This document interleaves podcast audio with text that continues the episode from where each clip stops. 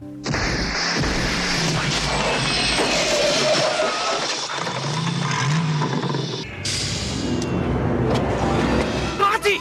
Du musst mit mir zurückkommen! Wohin? Zurück in die Zukunft! Doc, wir sollten noch ein Stück zurücksetzen. Auf der Straße schaffen wir sonst nie die 140. Straßen. Wo wir hinfahren, brauchen wir keine Straßen.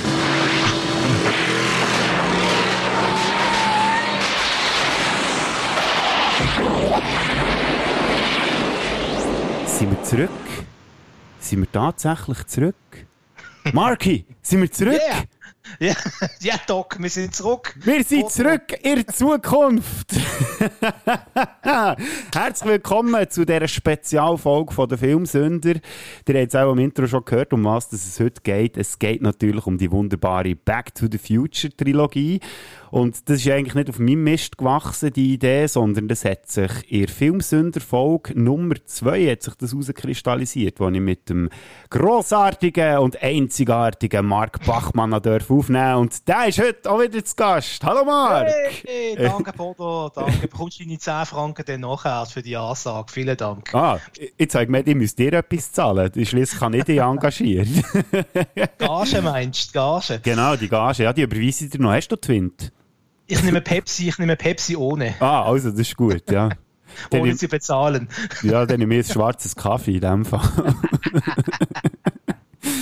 ja, wir haben uns wieder eingefunden hier an diesem wunderschönen, sonnigen Freitagnachmittag, wo wir zwei Nerds nichts Besseres zu tun haben, als jetzt über eine von unseren grössten und liebsten Filmreihen zu reden, Back to the Future.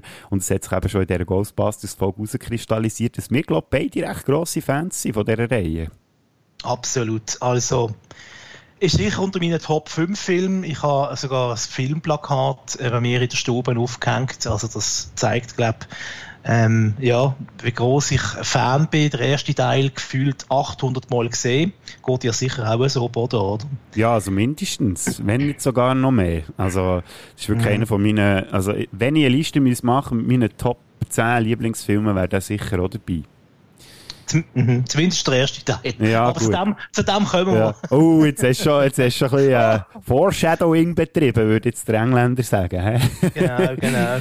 Aber da würde es mich jetzt natürlich interessieren. Back to the Future 1985 ist der rausgekommen, der erste Teil. Wir gehen jetzt noch, äh, später noch ein bisschen genau auf die Entstehungsgeschichte von diesem Film ein. Aber wann hast du den Film eigentlich das erste Mal gesehen und wie vor allem? Also, im Kino haben wir nicht gesehen. Ich bin dort noch zu klein gewesen. Ähm, da müssen wir wieder mal kontrollieren, was ist die Altersgrenze für den Film. Das weiß ich. Das habe ich jetzt nicht recherchiert, was in der Schweiz die Altersgrenze war. Äh, ich bin dort mal, soll jetzt mein Alter wirklich sagen, ich bin echt noch ein Kind gewesen, sagen wir es so. Ja, also auch noch nicht, er wäre, glaube ich, auch ab 12 gewesen, könnte ich mir vorstellen. 10, äh, 12, so, irgendwie. Das hat, hat noch nicht ganz gelangt. Knapp nicht gelangt, ja, nein. Vielleicht. So junge Schnaufer. Begleitung mit den Eltern vielleicht, wenn der Vater mitgekommen wäre oder die Mutter. Nein, Nein, ich habe ihn tatsächlich ähm, bei dem besagten Kollegen gesehen, wo wir schon letztes Mal darüber geschwätzt haben, der als erster im Quartier einen Videorekorder hatte, dort mal. in den Anfangs mhm. 90er. Und der hat dort verschiedene Videotapes gehabt und auf einem ist eine sehr verwackelte Version von Zurück in die Zukunft. Wahrscheinlich schon äh, 50 Mal äh, kopiert äh, von einem anderen Kollegen irgendwie aus dem, äh, aus dem Videoladen. Ähm, ja, ausgelehnt und dann 50 Mal kopiert. Das kannst du jetzt hier im Fall ohne Problem erzählen, das ist eh verjährt, gell? Also da musst du keine Angst haben, dass die dann noch jemand kommt, kann, kann verfolgen wegen dem. Meinst du, das Videorama kann keine Ansprüche mehr stellen auf das? Nein, ich glaube nicht. Obwohl sie natürlich zu unseren treuen Hörern zählen, aber die haben, glaube ich, Freude, wenn du das jetzt hier erzählst. Also du hast den ersten auf Video gesehen, äh, das genau. Jahr so, weißt du das noch etwa? Es könnte wahrscheinlich im Zug vom Hype gesehen sein, vom zweiten Teil, also 89, ja, okay, 90, ja. so. Ja. Auf Video. Ja, das äh, ja. deckt sich so ein bisschen mit meiner ersten Erfahrung. Das war noch witzig, weil äh, wir haben früher daheim ähm, haben wir, äh, Fernsehen gehabt, also wir haben keinen Kabelanschluss gehabt, sondern wir haben so mit der Antenne und da ist natürlich nur mit Schweizer bekommen. Und dann hat mhm. der Schweizer dann zumal SF auch noch, hat äh, alle drei Teile hintereinander gezeigt. Und er hat, mein Bär hat äh, die grösste Videokassette gekauft, die man kaufen Also zum Aufnehmen, das waren irgendwie 500 Minuten oder so, man kann aufnehmen, hat er den Videorekorder programmiert gehabt und einfach durchchattern Und der erste, der zweite und der dritte aufgenommen. Und das Problem war, dass es gleich nicht gelenkt hat hinten raus, weil äh, halt noch Werbung dazwischen war und so. Und ich eigentlich den dritten Teil den habe ich jahrelang nur bis zu dem Moment gesehen, wo sie dann äh, auf den Zug gehen am Schluss. Also kurz bevor sie in den Zug einsteigen. Also das ist eigentlich auch noch speziell. Aber der erste und der zweite habe ich voller Länge gesehen, aber darum habe ich eigentlich die ganze Trilogie schon von Anfang an gesehen und nicht äh, der erste zuerst und dann die anderen, sondern für mich war das immer so ein bisschen die Trilogie gewesen. Ja, ich habe den zweiten und den dritten tatsächlich als Videokassette gekauft. Ich glaube, ich hatte die sogar noch nicht mehr. Ähm, da hat es irgendwann mal im, im Sonderangebot hast du beide Teile können als Video kaufen. Ich glaube, ähm, weiß nicht, ob es dort schon im Fernsehen kam, ist, ob es noch im Fernsehen aufgenommen haben. Ähm, aber ich weiß, dass ich eben ein Video, eine Videokassette davon gekauft habe. Das ist dort mal, die haben, das ist noch teuer gesehen, die haben pro Kassette hast du glaub, locker 30 Franken gezahlt. Für dort mal ein Haufen Geld. Eben noch mehr als für eine DVD heutzutage. Gell? Also, das ist genau. schon krass. Das ist ja das ganze Sackgeld irgendwie von der zwei, drei Monaten ist da draufgegangen. Ja? Absolut, absolut. Äh, und und äh, ja, äh, eben hat die Kassette wirklich geschaut, bis sie dann durchsichtig geworden sind.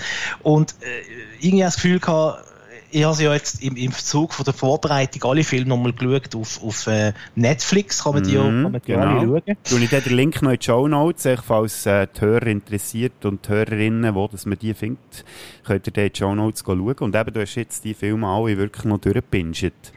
Ja, und also Lustige ist ja, dass von der Bildqualität noch Sachen mitbekommst, die du dort mal auf Video, oder, mit den alten Fernsehen, wo du gar nicht mitbekommen hast. So, ich, ich frage mich einfach, haben da der Robert Zemeckis und der Steven Spielberg schon daran denkt, dass man später einmal hochauflösend die Film schaut, weil ich denke mir, das sind alles zum Teil so, so versteckte, halb versteckte Sachen, äh, wo du gar nicht kannst mitbekommen. Wenn du den Film im Kino schaust, kannst du nicht das Band anhalten und schauen. Und im Video ist es, das Video ist so grobkörnig gesehen, dass du es gar nicht gesehen hast. Also das ist etwas, wo man schon noch wo man schon beeindruckt hat, äh, dass sie noch so weit gedacht haben. Oder vielleicht ist es einfach alles nur ein Zufall. Keine Ahnung. Mhm.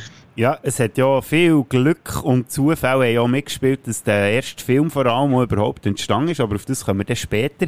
Was mich jetzt noch würde interessieren, lieber Marc, kannst du dich noch erinnern, ja. wie das für dich war, wo du den ersten Film das erste Mal hast gesehen Weißt du, was bei dir abgegangen ist, so als kleiner Marc, wo du das zurück in die Zukunft zum ersten Mal hast gesehen, irgendwie. Was hat das für dich, was hat das mit dir angestellt?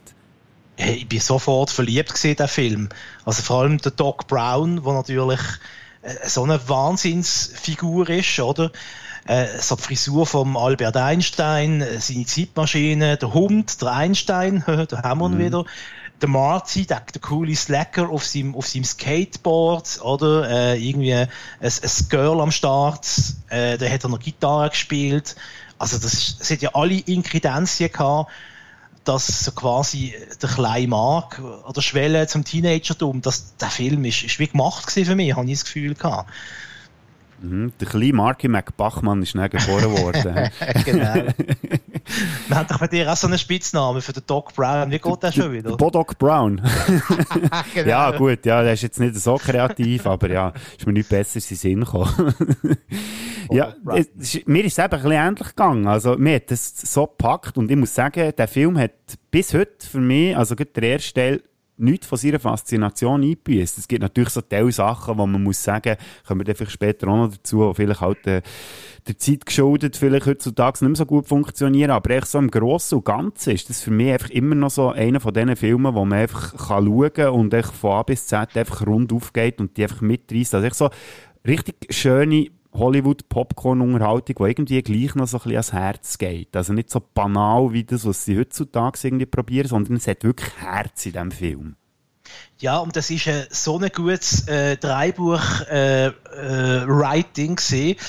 Ähm, das, das habe ich jetzt gerade beim Rewatch ist mir das wieder aufgefallen, vor allem im ersten Teil, wie sorgfältig das Dreibuch war. Man hat quasi in der ersten Viertelstunde vom Film hast schon alle wesentlichen Elemente vom Film hast gehabt, und das sind alle Spuren sind schon gelegt worden, die später im Film dann wichtig geworden sind. Also das ist so eine, wie eine Art ein Räderwerk, wo da von Minute eins äh, ist das ins Rollen äh, geraten und äh, wie eine Achterbahnfahrt, oder? Und am Schluss äh, vom Film wird es ausgespuckt. Und es geht dann gerade weiter in diesem rasanten Tempo, wenn dann der Doc wieder zurückkommt äh, mit, der, mit der Zeitmaschine. Das ist der, der Anfangsausschnitt, den wir gehört haben. Mhm. Ähm, und, und das ist äh, so gut geplant und, und so verschiedene ähm, Handlungsstränge, die ineinander reingehen. Also da muss wahnsinnig viel Zeit und, und viel Akribie in das, in das Dreibuch hineingeflossen sein. Ähm, erlebt man heute so bei den Popcorn-Hollywood-Movies, würde ich jetzt sagen, nur noch selten, ohne wollen, irgendwelche Filme zu nachtreten, aber ob jetzt irgendwie äh, ob jetzt irgendwie heisst der Film da mit diesen Autos, die Roboter sind. das, das müssen wir jetzt hier nicht erwähnen, für die machen wir jetzt keine Werbung für den Scheissdreck. Ja, wenn, man, wenn, man, wenn man es mit so etwas ja. vergleicht, oder? das ist ja wie Tag und Nacht, oder? Mhm. vom Dreibuchschreiben her. Ja du hast jetzt schon mal so ein bisschen auf die Handlung bist du schon eingegangen, darum würde ich jetzt sagen, wir können jetzt voll einsteigen. In ersten Teil noch kleine ähm, Disclaimer, sagt man ja am Anfang. Also wir spoilern, glaube ich, hier auch alles durch, würde ich meinen. Ja. Wenn ihr die Filme noch nicht gesehen habt, holt sie unbedingt nach. Der Marc hat schon gesagt, sie sind auch auf Netflix, findet den Link in den Show Notes. Und jetzt wollte ich eigentlich sagen, Vielleicht müssen wir gleich noch schnell noch mal zusammenfassen, was eigentlich so ein bisschen die Handlung ist vom ersten Teil. Aber das Lustige ist ja, dass der Trailer selber eigentlich die Handlung schon so gut zusammenfasst. Darum spiele ich doch den jetzt einfach gerade ab. Hier der Trailer zu Back to the Future Part 1. Also er heisst ja zwar nicht Part 1, aber jetzt im Nachhinein kann man vom, vom Part 1 reden. Steven Spielberg zeigt Zurück in die Zukunft. Ein Film von Robert Zemeckis. Marty führt ein ganz normales Leben. Kein McFly hat es bisher in der Geschichte von Hill Valley zu etwas gebracht. Ja, aber dann wird sich die Geschichte ändern. 1985 ist jedoch nicht sein bestes Jahr. Aber Doc Brown wird das alles ändern. Er schickt Marty zurück ins Jahr 1955. Funktionär! Es ist eine fliegende Untertasse aus dem Weltall. Und von dort kommt er nicht mehr weg. Das muss ein Traum sein. Als erstes trifft er Schokolade. seinen zukünftigen Vater. Und dann macht er auch noch einen starken Eindruck auf seine Mutter. Er ist der absolute Traum. Was du tust, hat schwerwiegende Konsequenzen auf zukünftige Ereignisse. Nein! Und Marty will, dass sich die beiden ineinander verlieben. Herrgott nochmal, ich, ich bin noch gar nicht auf der Welt. Nur Doc Brown oh. kann ihm helfen, zurück in die Zukunft zu kommen. Also, der Trailer sagt wirklich alles, was in diesem Film irgendwie passiert. Ist natürlich schön, wenn man es noch sieht dazu, aber gell, irgendwie muss man gar nicht mehr gross äh, zur Handlung noch hinzufügen. Irgendwie ist schon alles gesagt ist perfekt zusammengefasst. Ja, wir können weiter zum zweiten Teil. Nein. Wirklich gut, der Trailer, ja. ja. Vor allem der Schluss. ja, ja. Ähm, Aber er hat ein bisschen, hat ein bisschen random Ausschnitt genommen. Es sind nicht wirklich die, die darauf ankommen. Ich meine, dass das Strickland im, im Trailer vorkommt, ist das wirklich nicht wesentlich für die Handlung. Der Schulleiter, ja, eigentlich Schulleiter, nicht. Ja. ja. Ja, ja, eben, die, die Trailer von früher sehr viel, also die finde ich grandios, noch mit dieser Off-Stimme, die irgendwie alles kommentiert, das gibt es heute auch nicht mehr. Marty ist ein ganz normaler Jugendlicher. jetzt wissen wir ja schon ein bisschen, um was es geht, jetzt zurück in die Zukunft, jetzt müssen wir auch fast sehr schnell ein bisschen über die Entstehungsgeschichte von diesem Film reden. Äh, du hast dich ja vorbereitet, indem du alle Filme nochmal geschaut hast, das habe ich leider nicht geschafft, aber ich habe mir nochmal den Netflix-Film ähm, reingezogen, beziehungsweise äh, aus dieser Netflix-Serie The Movies That Made Us. Das ist, äh, dort reden sie so über die Filme aus unserer Kindheit oder auch noch, noch weiter zurück. Also Ghostbusters mhm. sind dort auch dabei äh, und jenste andere Sachen. Und eben auch Back to the Future gibt es eine Folge. Also eigentlich hat ja der Film angefangen, äh, Bob Gale und Robert Zemeckis, zwei äh, Uni-Freunde, Filmstudenten, die dann zumal die Idee hatten, Geschichte über eine Zeitreise zu machen. Und entstanden ist ja das Ganze durch das, dass der äh, Bob Gale seine Eltern besucht hat, ein altes Jahrbuch von seinem Bär gefunden hat und das so spannend gefunden hat und sich dann gefragt hat, wären eigentlich mit Bär und ich Freunde gewesen, früher in der Highschool. Und aus dem heraus ist eigentlich die ganze Zurück in die Zukunft Geschichte entstanden. Und eben, man hat es gehört jetzt gerade in diesem Ausschnitt aus, dem, aus dieser Netflix-Serie, äh, dass eigentlich ursprünglich wäre gedacht dass man Zeitmaschinen äh, aus einem Kühlschrank gemacht. Der Film hat Spaceman from Pluto geheißen ursprünglich und äh, der Eric Stoltz hat die Hauptrolle gespielt. Und diesen Film, den haben wir ja nie bekommen. Zum Glück müssen wir jetzt sagen, im Nachhinein, glaubst Aber in einer parallelen Welt hat es diesen Film gegeben. Es gibt nämlich eine Szene in der großartigen Serie Fringe, Ähm, weißt du, ob du die kennst? Hast du die mal gesehen, Bodo? Ja, das, äh, die erste Staffel habe ich recht, ähm, recht intensiv geschaut, aber bin dann, habe dann irgendwann abgehängt. Das war noch die Zeit, gewesen, wo man noch das lineare Fernsehen geschaut hat und dort ist es halt irgendwie schwierig gewesen, dann alle Woche irgendwie dran zu bleiben und darum habe ich dann irgendwann aufgehört, aber das sollte ich auch irgendwann mal noch nachholen, glaube ich unbedingt, äh, wenn du Fan bist von Paralleluniversen, dann, äh, dann musst du die Serie geben. Äh, es gibt ein paralleles Universum, ein paralleles Amerika und dort zum Beispiel stehen Twin Towers stehen noch. Äh, die Freiheitsstatue ist goldig äh, statt Bronze ähm, oder kupfrig oder was ist die Freiheitsstatue? So grün. Äh, Grünspan hat ja. die Freiheitsstatue ist aus Grünspan. aus Grünspan gemacht. Es wäre aber sicher günstiger gewesen. und äh, in einer Szene siehst du dieser Parallelwelt, wie sie am Kino vorbeilaufen. Und dort wird äh, quasi oben in den Lettern angekündigt, welcher Film das läuft im Kino. Back to the Future äh, with Eric Stoltz. Also dort in diesem Paralleluniversum ist nicht der Marty McFly verkörpert. Ähm, Jetzt, mich Von Michael J. Fox. Michael J. Fox, Dankeschön. Mhm. Wir müssen nur auf mein Kinoplakat schauen, den würde ich so sehen. ähm, sondern von Eric Stoltz. Also, das ist einfach noch so eine eine kleine, wie soll ich sagen, Nebenbemerkung. Ja, und dass er der aber dort in dieser Parallel- oder in diesem Paralleluniversum nicht Spaceman from Pluto Case hat, das enttäuscht mich jetzt gerade ein bisschen. ja, das ist wirklich enttäuschend, aber das wäre wahrscheinlich sogar für Fringe zu nerdig gewesen, das hätte wahrscheinlich gar keiner mehr verstanden. Gut, das stimmt, ja, ja das verstehen ja nur wir, aber jetzt haben wir es ja den Leuten schon mal nachgelegt, wie das der Film echt hat so heißen und das war ja der Grund gewesen, der Projektleiter, der sich dem Film hat angenommen also beziehungsweise die Idee ist eben von diesen beiden äh, Bobs ist ja gekommen und äh, mhm. die haben ja dann, äh, die Idee vorantreiben, haben dann diverse Filmflops gehabt und dann ist das Ganze irgendwie so ein bisschen eingeschlafen, weil man dann irgendwie das der Back to the Future irgendwie nicht zutraut hat, dass sie den Film machen können.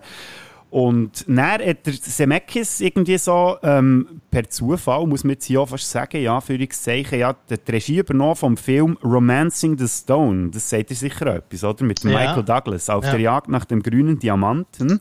Und der hat die Regie für den Film im 84 nur bekommen, weil das Studio nicht an das Projekt geglaubt hat und hat gefunden, ja gut, das spielt keine Rolle, wenn wir es da einem geben, der eh keine äh, guten Filme macht oder Filme, die Erfolg haben. Und dann war der Film so ein Überraschungserfolg gewesen. und dann ist dann die ganze Back to the Future Geschichte eigentlich erst wieder äh, aufgenommen worden, dass man gesagt hey, der Zemeckis, der hat etwas getroffen, vielleicht sollte man die Geschichte vielleicht gleich mal noch weiter treiben. Also müsste man quasi den Film äh, auch wieder mal schauen, oder? Äh, ist ja so ein Indiana Jones Rip-Off. Genau, ja.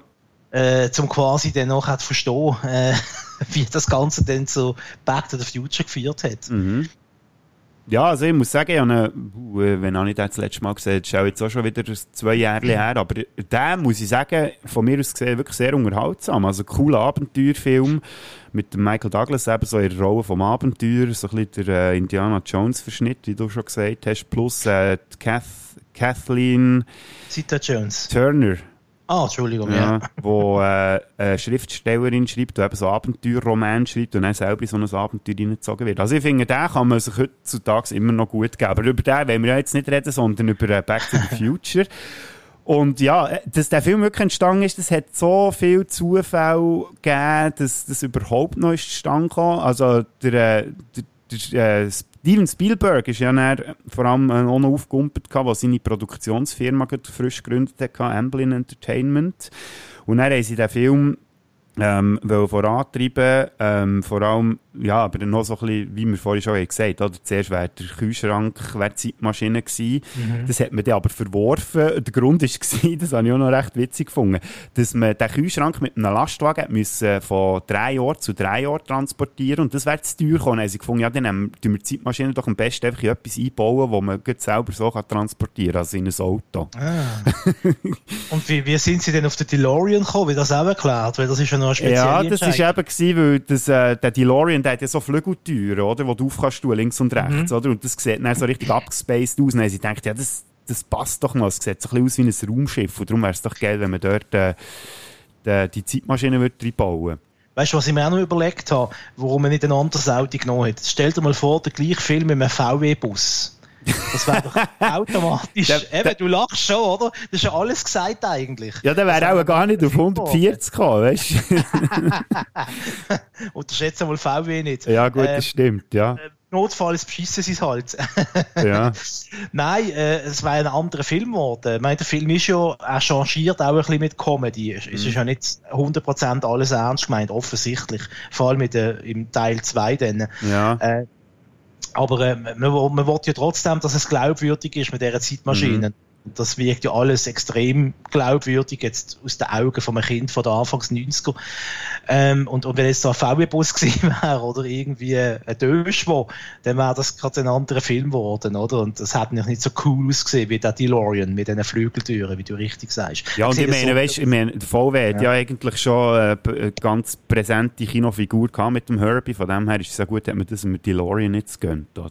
Stimmt, das war schon besetzt gewesen, das Auto. Eben, ja, das ist, den ja. haben sie auch recht gar nicht bekommen. Nein, aber es ist wirklich eben die futuristisch, das futuristische Design von dem DeLorean gewesen, wo da ursprünglich einen Ausschlag gibt, dass man das Auto gewählt hat. Und du hast auch noch etwas Wichtiges angesprochen, Marc, der Witz, den der erste Teil ja auch schon hat. Also, mhm. es ist ja, es ist ja sehr leichte Filme, man will das nicht auf die ernste Schulter nehmen und so. Und das war auch ein das Problem, gewesen, dass man ja nicht den Hauptdarsteller ausgewechselt hat. Der Eric Stoltz, das war auch ähm, die Wahl von dem Projektleiter, den wir vorher, vorher schon angesprochen haben, also der Typ, der eigentlich wollte, dass äh, Titel vom Film Spaceman von Pluto heisst, der gefunden hat, ja, Back to the Future, zurück in die Zukunft. Hä? Zurück in die Zukunft, das macht doch gar keinen Sinn. Ähm, hat eben auch gefunden, man müsste Eric Stoltz nehmen. Und der hat das Ganze ein bisschen zu ernst genommen. Ich weiß nicht, ob du Ausschnitte gesehen hast äh, mit den Szenen, wo sie mit ihm mhm. gedreht haben. Sie haben ja tatsächlich sechs Wochen schon gedreht mit ihm und äh, von dem her schon relativ viel Filmmaterial rum gewesen. Hast du das Zeug mal gesehen, wie er so ein bisschen die Marty McFly-Figur verkörpert hat? Ja, nur die Szenen, die in dieser Dokumentation gezeigt worden sind, mhm. wo du jetzt vorher einen Ausschnitt ausgespielt ja. hast. Ähm, The Movie That Made Us. Ja und äh, man sieht dort, wie er, wie er über, über die Straße läuft quasi in Hill Valley, oder auf ja. dem großen Platz, auf dem Zentralen. Und es wirkt schon das, der kurze Ausschnitt wirkt schon völlig anders. Und man sieht, wie er im, in dem Kaffee hockt und äh, neben ihm ist sein eigener Vater. Mhm. Und er schaut sein Vater Jahre so, jünger natürlich, also genau. in, seinem, in seinem Alter, ja, trifft er den. Er schaut, er schaut seinen Vater so un, ungläubig an. Äh, und das ist, glaube ich, so eine Szene, die man noch hat in dieser mhm. Dokumentation. Und das wirkt schon, wirkt schon schwer. Er hat mehr wie soll ich sagen, etwas mehr Shakespeare-haftes natürlich als, mhm. als du, du Michael J. Fox. Äh, gibt dem Ganzen schon ein bisschen Leichtigkeit, schon ja. in diesen Szenen. Und das Lustige ist ja eigentlich, dass der Michael J. Fox ja die erste Wahl war, schon für den Marty. Das Problem war, der ist noch äh, bei der Serie Family Ties ist der noch involviert und hat keine Zeit gehabt für äh, den Film zu drehen. darum ist man dann äh, auf den Eric Stoltz ausgewichen. Und dann zumal ist das natürlich auch ein bisschen No-Go gewesen. Sie hat zwar gemerkt, irgendetwas stimmt nicht mit dem Schauspieler und äh, der äh, Robert Zemeckis hat dann irgendwann gesagt, weißt du das liegt im Fall am Schauspieler, wir müssen den auswechseln. Und dann mhm. sind sie zu dem Projektleiter gegangen, das dritte hoch, und haben ihm gesagt, oh, im Fall, äh, das wird nichts, wir brauchen den Fox. Und der äh, Projektleiter hat noch gesagt, ja, ich bin voll nicht eurer Meinung und so, aber weil ihr so überzeugt seid, dann macht es. Und dann mhm. hat man ja den Michael J. Fox irgendwie müssen probieren zu überschnurren, ist dann zum Studio oder zum Touchmeister von dieser Serie gegangen, von dem Family Ties, und hat gefragt, hey, können wir nicht irgendwie schauen, dass wir den Michael J. Fox bekommen? Und dann hat er gesagt, ja, er muss äh, einfach einwilligen, dass er das machen will. Und äh, der zweite Punkt ist, Family Ties muss einfach immer an erster Stelle kommen.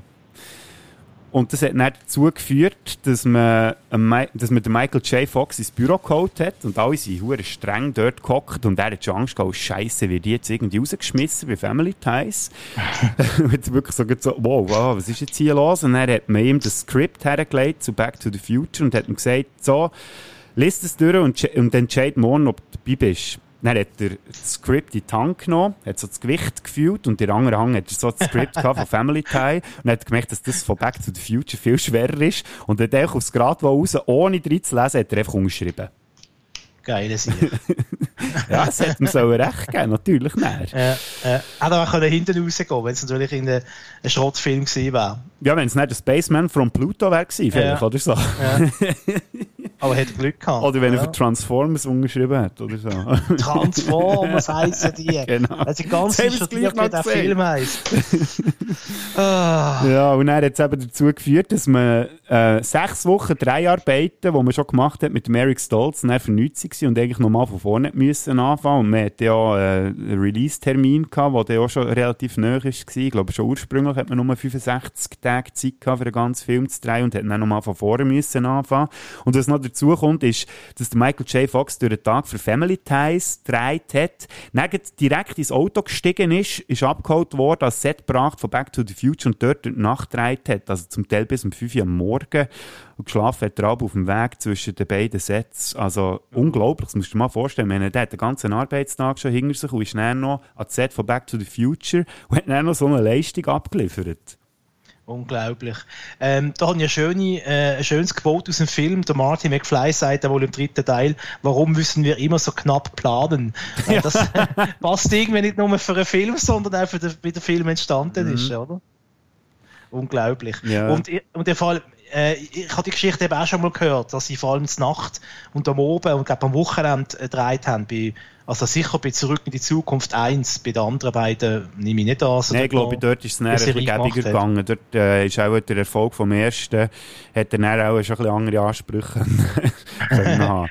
Und, und ich, ich habe das Gefühl, vielleicht auch, weil ich es im Hinterkopf habe, man merkt das voll, weil im ersten Teil, es ist alles entweder nachts oder die Sonne steht so tief, dass du merkst, aha, es ist irgendwie kurz vor Sonnenuntergang.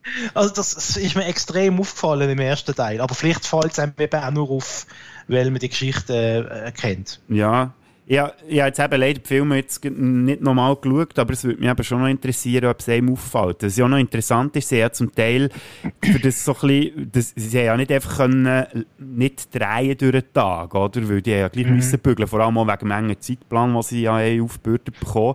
Haben sie zum Teil Szenen schon vorgetragen gehabt? Also, weißt du, so, zum Beispiel, es gibt ja die eine Szene relativ am Anfang vom Film, wo sie ihre ganze Familie dort am Tisch hocken Ja. Die haben sie schon weit gedreht und haben sich mit der Kameraeinstellung so gut haben sie es hergebracht, dass man nicht merkt, dass der Michael J. Fox eigentlich erst im Nachhinein dann ist hinzugefügt worden. Das, da würdest du nie drauf kommen, wenn du den Film schaust. Also es ist wirklich genial, wie das inszeniert ist worden vom Zemeckis. Eine gute Tricktechnik. Ähm, wenn wir schon dabei sind, wenn sie das einwerfen. Ja, Was unbedingt. leider, was er leider ein bisschen abfällt, ist, ähm, ich habe ja vorher gesagt, der Film ist nicht hochauflösend gesehen, als ich ihn dort mal auf Video gesehen habe, aber auf Netflix ist er das eben. Ja. Und teilweise muss man sagen, Tricktechnik ist schon nicht mehr so ganz State of the Art. Also es sieht teilweise recht, recht äh, cheesy aus von der, von der Tricktechnik. Also gut, was das Make-up angeht, weil sie ja, sie ja junge Ja. Schauspieler gehabt, die sich einerseits eben in jungen Jahren müssen spielen, plus eben noch in 30 Jahre älter. Auch das und auch wenn du DeLorean siehst fliegen, äh, ist immer das schöne, das schöne Green, Bluescreen-Flimmern. Äh, es, es, es wirkt schon mh, ja, ein bisschen komisch mit den heutigen Augen, gell, muss man auch sagen dazu. Und wie du richtig gesagt hast, die Make-ups, äh, das hat teilweise gesehen, es geht Ränder von den Masken und so. Ja, ja. Äh, es ist wirklich, äh, ja, es ist halt, gell, es ist halt für eine andere Auflösung dann halt doch gedreht worden, offenbar. Aber ich würde jetzt behaupten, dass es immer noch charmanter ist, wenn man das sieht, als wenn jetzt heutzutage machen sie ja die Verjüngerungen alle mit CGI, also mit Computer. Da hat man ja auch schon ganz viele Beispiele gesehen, sei es jetzt bei den Marvel-Filmen, wo man den Michael Douglas irgendwie verjüngert hat oder so. Star Wars ist auch so ein Beispiel. Also da habe ich das im Fall lieber, da sehe ich dann lieber, äh, dass es noch handgemacht ist und zwar vielleicht merkst du, dass es eben nicht, ähm, ja, dass es halt einfach Make-up ist, als das schlechte Computereffekte. Finde ich einfach immer noch ein weniger charmant. Das stimmt, da hast du absolut recht. Vor allem, da kommt ja dann noch äh, das Uncanny Valley dazu, oder? Dass dann eine Figur, die aus CGI ist und was sollte menschlich sein, dann halt irgendwie doch komisch wirkt aufs menschliche Auge. Weil es Genau, halt doch nicht ja. der Originalmensch ist. Ich glaube, im einen Marvel-Film ist doch der Samuel L. Jackson in einer jüngeren Version zu sehen. Das auch noch, ja, stimmt, genau. Ja, Äh, und, und, das, und das ist zwar recht gut gemacht, muss man sagen, aber es ist halt doch irgendwie komisch. ja es, ist, es ist echt befremdend, irgendwie. Also Ja. viel mehr als eben das, das Handgemachte. Das finde ich eben auch noch spannend. Ich kann mir noch nicht erklären, warum das, das so ist. Aber es, weißt, manchmal denkt es mir auch, oder, weil die Figuren, wenn man dann irgendwie Computereffekte ins Gesicht klebt, dann verlieren sie auch so ein bisschen den Charakter und die Ausstrahlung. Und wenn du halt Make-up im Gesicht hast, dann ist ja gleich noch der Schauspieler, der dahinter noch wie ähm, authentisch mhm. wirkt, oder? Vielleicht macht mhm. das auch noch ein bisschen einen Unterschied. Wo, wo sie es allerdings, äh, zum ein bisschen die Marvel-Ehe retten, wo sie es allerdings angebracht haben, habe ich gefunden, ist beim Thanos gewesen. Und da, da hat man recht gute Schauspieler dahinter noch gesehen und das stimmt, ja. und so. Also da haben sie es angebracht. Mhm. Aber das ist ein anderer Film. Ja. Nein, es ist ja eh unglaublich. Also, wenn wir jetzt bei Back to the Future sind, was die in dieser kurzen Zeit alles haben müssen herkleppen. Eben, sei es mit diesen Make-ups, die Schauspieler haben zum Teil eben zwei verschiedene Alter müssen spielen. Dann haben sie mhm. ja auch äh, vor allem so Feuereffekte und Zeug und Sachen. Das darf man auch nicht unterschätzen. Ist ja auch noch viel gelaufen. Plus noch die ganze Geschichte mit Michael J. Fox durch die Nacht drehen. Ja. Also, das ist unglaublich, dass die das unter einen Hut gebracht haben. Und das Interessanteste am Ganzen ist ja so, dass sie äh, für die, man tut ja die Filme meistens, bevor sie ins Kino kommen, stellt man ja die zuerst mal einem Publikum vor und schaut mal, wie sie ankommen. Und dann haben sie die erste Fassung von diesem Film haben sie mal so in ein Testpublikum geschickt, haben noch gar nicht den Soundtrack dazu gehabt, die Effekte sind zum Teil auch noch nicht wirklich ausgereift gewesen. Und Begeisterung war so riesig, gewesen, dass das Studio gefunden hat, hey, jetzt müssen wir den Film aber auch drei Wochen früher in Kino bringen. und dann haben sie noch weniger Zeit gehabt, haben zum Teil wirklich sieben Tage in der Woche, 24 Stunden durchgebügelt und mit dem Film anfangs Juli dann zumal in dem 85 er ist im Kino gewesen. Krass. Jenseits. Weißt du, wenn wir jetzt so denken, wie viele Filme das jetzt in letzter sind verschoben worden und dann hat man gesagt, ja, hey, jetzt müssen wir ihn früher bringen das Umkehrte eigentlich von mhm. heutzutage. Oder? Heute schieben sie immer mehr raus, dann kommt der Bond plötzlich zwei Jahre später. Eben genau, ja, das ist dann, ja. dann hat man das noch nicht gemacht, dann hat man das Zeug raushauen aber es hat sich ja auch so. Ja. ja. Es war auch eine andere Zeit gewesen, ja, gell? ja. Es war keine, keine weltweite Pandemie gewesen, aber das ja, ist ja. Ja, über, auf das gehen wir jetzt gescheiter nicht noch neu Nein, lieber nicht, lieber nicht. Ah, es hat sich ja auch gelohnt, haben sie, haben sie so Gas gegeben, weil äh, der Film hat schon am ersten Wochenende über 11 Millionen Dollar eingespielt und ist äh, schlussendlich einer der umsatzreichsten Filme geworden im Jahr 85. Also, und mittlerweile reden wir ja immer noch über Back to the Future. Mhm. Von dem her hat dann am Schluss gleich alles irgendwie zusammengepasst. Äh, ich habe noch ein paar Beobachtungen vom ersten Teil. Ja. Ähm, wenn, ich, wenn wir die rasch dürfen unbedingt, äh, unbedingt. präsentieren an mhm. dieser Stelle. Ähm, äh, zum Beispiel ähm, habe ich mich gefragt, als ich den Film gesehen habe, wie wäre es eigentlich, wenn jetzt ich in dieser Rolle wäre, wenn ich meine eigenen Eltern, das in jungen Jahren begegnen, oder? Ähm, schafft das vielleicht mehr Verständnis für die eigenen Eltern, mhm. weißt, auch für, für später? Äh, oder hat man ihnen vielleicht sogar bei gewissen Sachen können helfen? Es ist irgendwie so, ich weiß ein bisschen philosophische Frage, aber das ist mir tatsächlich durch den Kopf gegangen. Wo, mir hat das, mir hat das ein bisschen geriert jetzt halt auch im vorgeschrittenen Alter, oder, wie der Marty wirklich aufrichtig versucht, seinen Eltern zu helfen, oder? Mhm. Ähm, und keine Chance uns versucht lässt, dass der Vater und die Mutter sich ineinander verlieben dienen. Ähm, und, und ja, da, da habe ich so Gedanken gehabt, hast du das auch schon mal so überlegt in, in die Richtung? Ja, ja, also ich habe mir echt so, nicht so wie du, dass ich meinen Eltern irgendwie hätte helfen oder so, sondern mehr die Frage, die sich eben der Bob Gaylor gestellt hat. Wenn mein Bär und ich uns getroffen hätten, im gleichen Alter, dann zumal irgendwie in der Schulzeit, wären wir Freunde gewesen. Und ich muss die Frage mittlerweile mit Ja beantworten, weil äh, ich mit meinem Vater auch ein sehr freundschaftliches Verhältnis habe jetzt.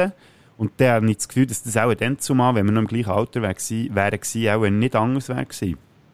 Aber eben ja. so das mit dem Helfen und so, ich weiß gar nicht, was ich meinen Eltern wie können, ja, irgendwie helfen dann zumal. Also, so fest verkackt haben sie es nicht.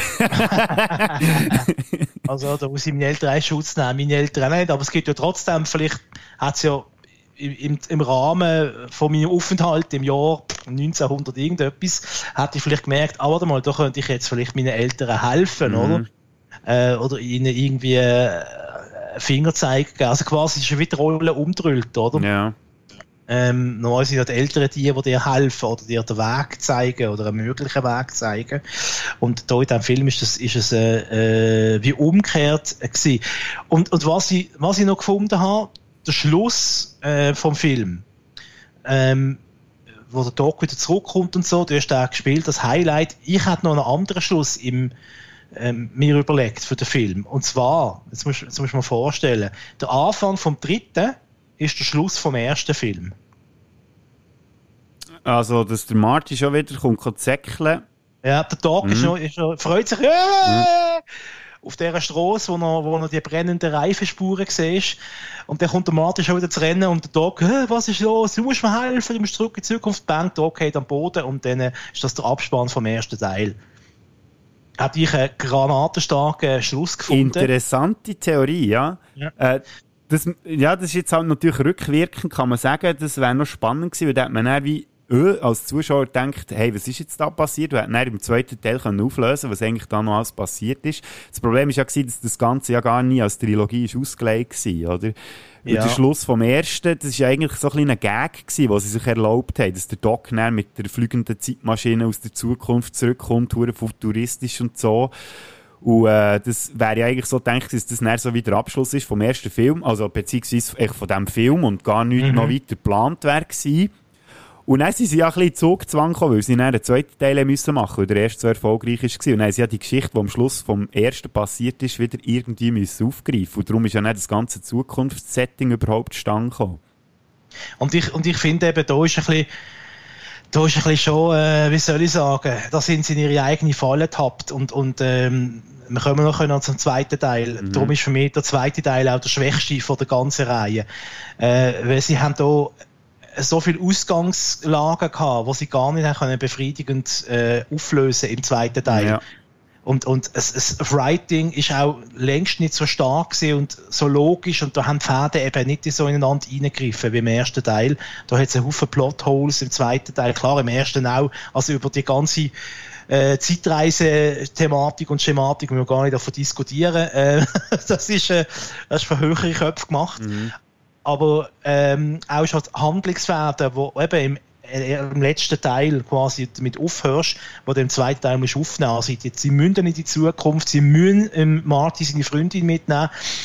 Ähm, und sie müssen dann zuerst in Zukunft, dann von der Zukunft aus wieder in, ins 55 und von 55 äh, dann quasi, nein, vom Jetzt habe ich schon einen Fehler gemacht. Siehst, die Handlung ist so verworren im zweiten Teil. Sie gehen dann vom 2015 wieder ins 85, wo aber ein anderes 85 ist, und von mhm. dort aus ins 55 und im dritten Teil dann endlich in Wilden Westen oder in Old East. Oder wie, wie heisst im englischen Original? Es heißt eben nicht Wilde Westen, Old, Old West. Kann ich sagen Old West im englischen Original. Ja, das kann sein. Ja, aber die nie, du hast es jetzt auf Englisch gesehen, gell? Ich habe es das erste Mal, auf ja. Englisch geschaut, ja, und das ist auch noch hochinteressant. Äh, gerade im ersten Teil finde ich, der Dog ist noch lustiger als als, als in der deutschen Übersetzung, wo er auch schon extrem witzig ist. Mhm. Wenn zum Beispiel der Marty ähm, das erste Mal auf einen Marty trifft im Jahr 55, äh, die ihm nicht glaubt, dass er aus der Zukunft kommt, dann sagt er ihm die ganze Zeit Future Boy, Future Boy, Future Boy, tell me Future Boy. Wer ist Präsident im Jahr 85? und so weiter und so fort. Eben, und, und, und der zweite Teil ist darum für mich ähm, eindeutig der schwächste von mhm. dieser Reihe, weil sie da so einen Haufen äh, Ballast mitbringen aus dem ersten Teil, was sie quasi müssen thematisieren. Zum Beispiel äh, soll ich einfach mal erzählen oder, oder wollen wir da den zweiten Teil noch ausklammern? Ähm, Nein, mach, wenn du schon dran bist. Zum Beispiel Jennifer, die Freundin von Marty, die hat im zweiten Teil offenbar äh, wissen die nicht, was sie mit ihr anfangen mhm. Oder das, das Erste, was sie gerade machen, noch im DeLorean, noch im Flug, durch den Tag zuerst einmal betäuben, oder? Nachdem, dass sie äh, schon seit, also vorgereist der Zeit, was eigentlich irgendwie genau, auch keinen genau. Sinn macht. Genau. Äh, nimm sie mit, sagt er zuerst. Mm. Äh, es geht sie auch etwas an. Und mm. dann sind sie aber in dem DeLorean fliegen, sind im 2015 und dann oder sie betäuben und dann legen sie sie einfach, einfach an den Ecken ab. ja, irgendwo so, im, ja, ja, so in einer dunklen Gasse setzen sie es einfach aus. Ja. Und da sagt, hey, ich bin nicht langweilig, ich muss noch etwas schauen, ich bin gar wieder zurück. Und dann, dann wacht sie irgendwie auf, wird von Polizisten aufgenommen, wird dort in, ins zukünftige Daheim von Marty McFly und seiner Familie gebracht. Dort ist sie kurz wach, fällt wieder in Ohnmacht, weil sie ihr eigenes Ich sieht von der Zukunft. Ich bin alt, ich bin jung. Das ist übrigens noch lustig, das habe ich ja mhm. witzig gefunden. Ja. Sie hat gesagt, ich bin alt, ja, und ich bin jung.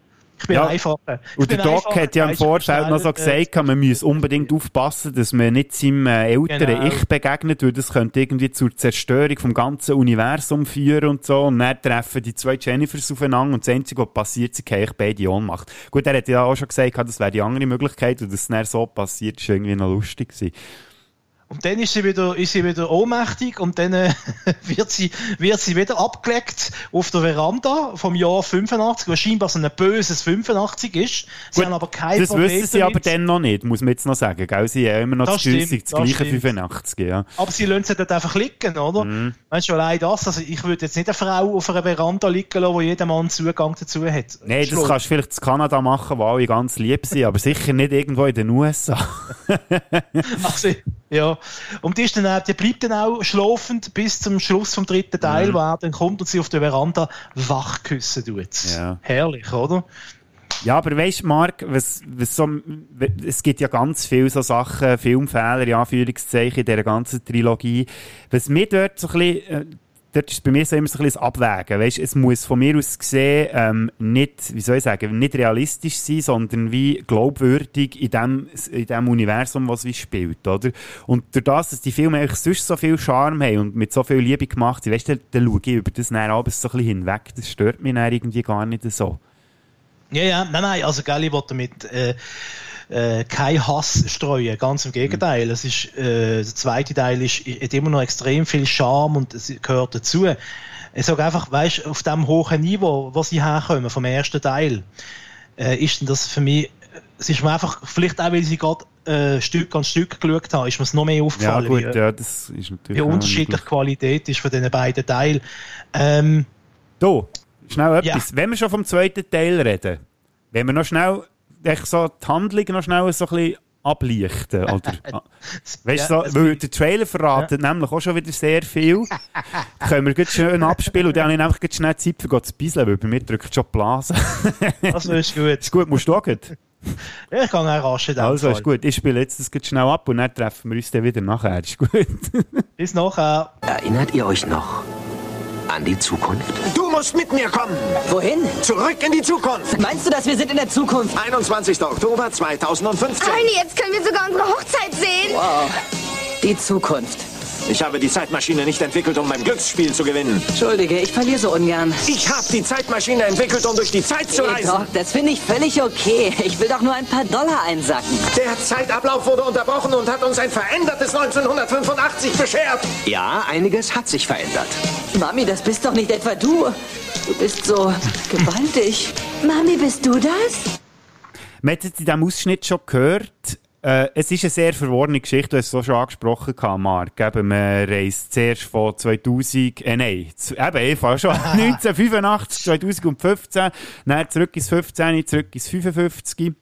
Und was ich aber noch muss sagen, weißt, äh, die ganze Geschichte, dass sie ja die, äh, den Schluss vom ersten Teil nochmal aufgegriffen. Im zweiten, muss ich sagen, hat aber auch ein bisschen Respekt verdient, weil sie hätten sich ja auch einfacher können machen und einfach sagen, äh, der Schluss vom, äh, vom ersten Teil ist einfach wie ein Traum von Marty McFly. Weißt du, dass man am Anfang vom zweiten sieht, wie er verwacht und dann einfach ganz eine andere Geschichte erzählt. Hätten vielleicht alles ein bisschen einfacher gemacht. Aber äh, sie haben sich nicht dafür entschieden, dass sie jetzt das einfach halt äh, weiterführen, die ganze Geschichte, und jetzt eben in die Zukunft reisen. Das ein ganz spezielles Setting, wo wir ja jetzt mittlerweile wissen, da wir ja das Jahr 2015 schon überschritten haben, dass da ganz viele Sachen dabei sind, wo ja in Realität nicht so sind. Oder ähm, fliegende Autos, äh, Hoverboards, äh, selbströchnende Jacken, äh, selbstbindende Schuhe und so Zeug. Aber das ist ja, glaube ich, auch dann, also so wie ich habe mitbekommen, jetzt gerade so von den Macher vom Film her auch ein bisschen extra gemacht gewesen, dass sie wie, äh, gewusst, ja, scheiße, wir müssen jetzt das 2015 irgendwie abbilden, weil wir das im ersten Film ja angeteasert und darum machen wir es jetzt extra ein bisschen drüber. Ja, aber sie haben, sie haben natürlich auch ein bisschen beschissen, kann man sagen. Sie haben es sich einfach gemacht, indem sie einfach alles in dem 80er-Jahr-Café haben spielen lassen. Und bei den 80er-Jahren haben sie sich ja auskennt. Also da haben sie sich dann auch wieder ein bisschen selber entlastet. Wir haben, wer im 2015 weiss noch, wer der Khomeini war, oder? Ja in diesem Café quasi als äh, computergesteuerter Servierboy arbeiten tut, zum Beispiel. Ja gut, eben, den hätte ich zum Beispiel jetzt nicht mal erkannt.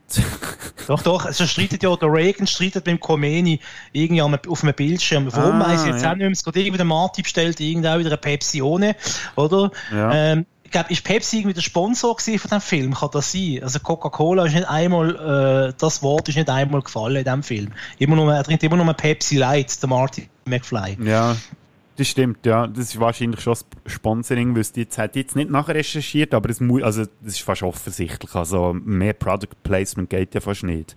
Aber ja, sie haben schöne Ideen gehabt, wie der äh, 3D-Hai im Kino oder vor dem Kino, ja. wo auf Madi zu äh, schwimmen kommt und dann heißt irgendwie Jaws 19, also der weiße ja, genau. Hai 19.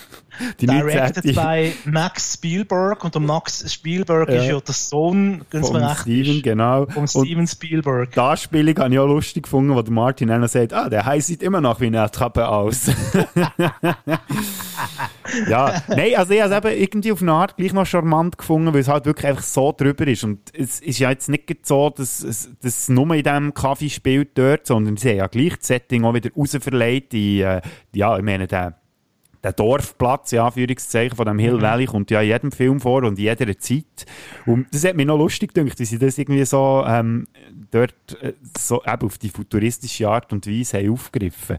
Aber eben, natürlich, wenn man wenn man so ein bisschen eher auf das, ich sage jetzt in Anführungszeichen, realistische Setting aus dem ersten Teil so ein bisschen mehr Freude hat an dem, dann ist der zweite halt schon recht drüber. Aber ich kann dem gleich ja. noch relativ viel abgewinnen, halt einfach mit einem gewissen Augenzwinkern, weil ich den irgendwie halt, halt auch nicht so ernst nehme. Also, ich muss sagen, ja, es ist, es ist charmant. Also der Teil mit diesen Zukunftsgimmicks habe ich jetzt wirklich noch charmant äh, gefunden. Ähm, was mir noch aufgefallen ist, ist, dass sie die Schauspielerin von der Jennifer ersetzt haben. Das war eine genau. andere im zweiten mhm. Teil. Ähm, statt der Claudia Wells ist es Elizabeth Shue im genau, zweiten ja. Weißt du dort noch, warum das, das war? Das habe ich jetzt nicht mehr präsent. Ja, also wenn ich es richtig in Erinnerung habe, ist ein tragischer Hintergrund. Ich glaube, ah. Claudia Wells, ihre Mutter oder ihre Tante, hat Krebs gehabt oder ist krank gewesen und sich hat um ihre Mutter kümmern und hat darum äh, den zweiten Teil abgesagt. Ah, Dann haben sie sie müssen äh, ersetzen. Also es ist nicht so, dass man die irgendwie rausgeschossen hat oder gefunden hat, die hat schlecht gemacht. Ich finde, die hat das sehr gut gemacht im ersten Teil, ja. ihre Rolle. Ähm, ich am Fall, also, das muss ich noch schnell sagen, ich am Fall ja. als Kind bin ich hure verwirrt gewesen, weil die Elizabeth Shue hat ja eine rechte Ähnlichkeit mit Leah Thompson oder habe ich auch gefunden als Kind. Mhm. Vielleicht hat das auch noch, ist noch geschuldet gewesen, dass dann halt die Bildqualität noch nicht so gut war vom Fernsehen. Und dann habe ich mich immer gefragt, warum spielt jetzt die gleiche äh, Frau, die Marty seine Mutter spielt, noch seine Freundin. Das macht doch keinen Sinn. Bis ich dann mal checke, dass es gar nicht die gleiche ist. Obwohl, im ersten Teil, im ersten Teil hat es ja gestummen, oder? da ist ja, gut, Mutter, ja. fast seine Freundin ja. äh, geworden, oder? Ähm, es wäre dann auch wieder so ein ironisches Augenzwinkern gewesen. Wenn es denn so wäre ist es ja natürlich nicht. sehr, sehr, sehr, sehr nerdig. Ähm, und ein Fun Fact, wo mir aufgefallen ist, einer von diesen Buben, die im 80er-Kaffee äh, mit dem Spielautomat am Gamen sind, ist der Elijah Wood. Genau. Herr Frodo! Ich glaube, eine von seinen ersten Rollen war. Das war ja noch ein ganz, ganz junger Bursch, gewesen. das stimmt, ja. Und dann habe ich noch gesehen, ähm, er liest doch in einer Szene, er liest doch äh, Zeitung USA Today. Ja. Auf Papier natürlich. Ich meine, wer hat schon Internet in 2015, oder? Das wäre auch so. Ja, vor allem die Röhrenbildschirme und so, weißt du? Also, ja, genau. Das könnte man jetzt Stunden äh, diskutieren. Äh, ich glaube, das Internet ist nicht erfunden worden in dieser Variante nicht, 2015. Weil sie verschicken ja noch Fax, you're fired, oder? Ähm, Nein, der USA Today hat interessante Schlagzeilen, ich habe da wirklich das Bild angehalten und die Schlagzeilen gelesen. Queen Diana kommt auf Staatsbesuch in den USA. Ach, oh, Scheiße. Das, ah, schau jetzt ja. da der Präsident von der USA ist weiblich, weil es heißt Her, oder? Mhm. President Her. Und, äh, und da bin ich nicht ganz gestiegen. In einer Schlagzeile steht etwas von Swiss Terrorists. Mhm. Gefahr durch Schweizer Terroristen. Da bin ich ja. gar nicht gestiegen, was das, was das äh, für, für eine Anspielung soll sein. Das ist jetzt aber interessant. Da bist du dann noch nachher forschen. Ja, ich habe versucht noch zu recherchieren, aber äh, ich habe nicht wirklich etwas Schlaues gefunden in so einer ersten mhm. Google-Suche. Vielleicht ist jemand der absolute Experte oder Expertin, der zulässt und äh, kann ja sonst das Feedback schicken, was das genau soll. Oder wir schreiben Bob Geil einfach ein Mail und fragen ihn. Vielleicht gibt er ja Antwort. genau. Der hat ja, glaube ich, eh nichts mehr anderes zu tun mittlerweile. er verwaltet nur noch seine alten Filme. Nein. Was auch noch so ein äh, Fun Fact ja, ist, äh, mach nur, hast du noch etwas zu sagen? Oder nicht, ja, ich kann nur sagen, eben, wir haben jetzt gerade von Sachen, die sie nicht vorausgesagt haben, richtig, oder? Ja. Es gibt aber auch Sachen, die sie richtig vorausgesagt haben. Ich meine, die Flut von der Fernsehkanal, der da angestellt wird, äh, im zweiten Teil. Weißt du, wo der junge Martin McFly Fernsehen schaut, hat er ja, Ja. x Kanal. Das zum Beispiel stimmt. Und äh, sie haben ja so eine Art Landschaftskanal, wo sie eingeschaltet haben auf ihrem Fernsehen. Genau, ja, auf dieser Leinwand. Auf dieser Leinwand. Und da gibt's ja, also es gibt ja so Landscape TV, gibt's ja tatsächlich heutzutage. Gibt ja für jeden, für jeden Mist, hat jetzt fast gesagt, gibt's einen eigenen Fernsehkanal, gibt's gar Hunde-TV, äh, Fernsehen für, für Hunde. Ähm, diese Türen zum Beispiel mit dem Fingerabdruck aufmachen statt ähm, mit dem Schlüssel, gibt's Mhm. heute auch. Ja. Bild, Bildtelefonie, ich meine, was machen wir heute den ganzen Tag? Äh, wir machen Zoom-Calls, oder? Ja, das auch stimmt, ja. haben sie vorausgesagt, ja. ja. Ich warte einfach immer noch auf die kleine Pizza, die dann im äh, Backofen grösser wird. Die wäre geil, so die integrierte Pizza, ja, genau. Du hast das wunderbar demontiert, Und da muss ich auch sagen, ähm, im ersten Teil sind ja die beiden Charaktere, Marty seine Mama und sein Vater, das sind ja so glaubwürdige Figuren, oder? Ja. Im zweiten Teil sind das völlige Knallchargen. Das musst du mal achten, wenn du den zweiten Teil nochmal schaust. Das ist einfach nur noch, äh, beide laufen so gebuckt, wie, also, es ist wie, also die spielen wie, wie am Seniorentheater äh, Rümlang irgendwie. Einfach so, spiel mal eine alte Frau. Okay, ich bin jetzt eine alte Frau. Ich bin jetzt ein alter Mann. Ähm, das hat mir gar nicht gefallen. Ja. Das hat den, den wichtigen Charakteren aus dem ersten Teil, das im zweiten Teil irgendwie hat nicht so einen passt. Da kann ich noch etwas einwerfen im Fall in diesem Zusammenhang, etwas, was ich mir notiert habe. Und zwar, äh, dir ist ja aufgefallen, dass der Vater ja, der, ist, ja- der irgendwie einen Golfunfall gehabt und ist dann, wird irgendwie verkehrt so von einem futuristischen Gerät so Ja. durch das Zeug gezogen. Der Grund ist, dass der Crispin Glover, also der, der den Vater im ersten Teil gespielt hat, schon im ersten Teil recht mühsam war, für mit ihm zu arbeiten, scheint Der hat einfach machen, was er will. Also, äh, so Krach gehabt mit dem Regisseur, à la Nondre Dieu. Und äh, für den zweiten Teil hat er dann, glaube ich, zu viel Stutz wollen und darum haben sie ihn dann nicht mehr gecastet. Und das ist eben ein anderer Schauspieler, weil ursprünglich wäre die Idee für den zweiten Teil gewesen, dass man die ganze George McFly-Geschichte wieder ein bisschen mehr aufgreift. Aber durch das, dass wir müssen den Darsteller ersetzen hat man dann gesagt, ja, dann schauen wir einfach so, dass wir nicht gross irgendwie müssen präsent haben in diesem Film und hat dann einen anderen Schauspieler genommen und noch auf den Kopf gedreht, damit man dann nicht sieht, dass es ein anderer ist. Ah, schau jetzt, das Ja. habe ich nicht gewusst. Das Spannend. ist, und darum stirbt er ja, also das ist dann noch im weiteren Verlauf vom Film, wo ja der George McFly nicht tot ist im äh, 2000, äh, Gott, vertelle, 1985, im veränderten Im bösen, 85. Im bösen 1985, ja. Das war eigentlich der Grund, gewesen, warum dass sie überhaupt auf die Idee sind, gekommen, den George McFly dort zu sterben. Weil, äh, weil man eben den äh, Originalschauspieler nicht mehr hatte. Und der, wenn, dann, wenn wir dann noch weiter zurückgehen in die fünf- 50er Jahre, dann siehst du ja von ihm immer nur Sachen, die aus dem ersten Teil sind aufgenommen wurden, aber du siehst keine neue Szene mit dem George McFly. Weil man eben die nicht können drehen weil der Crispin Glover noch gar nicht dabei war. Und das muss ich sagen, haben sie wieder sehr gut und sehr schlau gemacht im zweiten Teil. Wie sie die alten Filmausschnitte quasi so eingepflegt haben in die Handlung. Oder ist es im dritten gewesen? Nein, es ist Nein, schon ist im zweiten. Ja, dort wird es ja dann wirklich Brainfuck, wo, wo sie dann wieder in die 50er Jahre zurückreisen, wo quasi parallel dazu ja die Geschichte vom ersten Teil läuft und sie greifen dann dort ein wieder. Also das habe ich auch ganz sackstark gefunden. Das, sie haben sie, das haben sie gut gemacht, ja, das haben sie wirklich gut gelöst. Auch der Ablauf und so, das ist dann wieder, da hast du wieder, äh, hast du wieder gemerkt, das haben sie ganz gut auch vom Dreibuch her, der Ablauf haben sie sehr gut geplant gehabt, irgendwie. Ähm, ähm, eben die ganze Geschichte, bis, ich dann, bis der Marty auf der Bühne ist und dann auf der Bühne runterkommt, Mhm. der Eltern nochmal die Schiessseite und rausgeht, dann kommt nochmal der Biff und bla bla bla. Äh, das ist wirklich gut gemacht. Ja. Da können wir vielleicht noch schnell, noch schnell darauf eingehen, warum es überhaupt so weit kommt. Weil äh, der Biff klaut im 2015 Zeitmaschinen.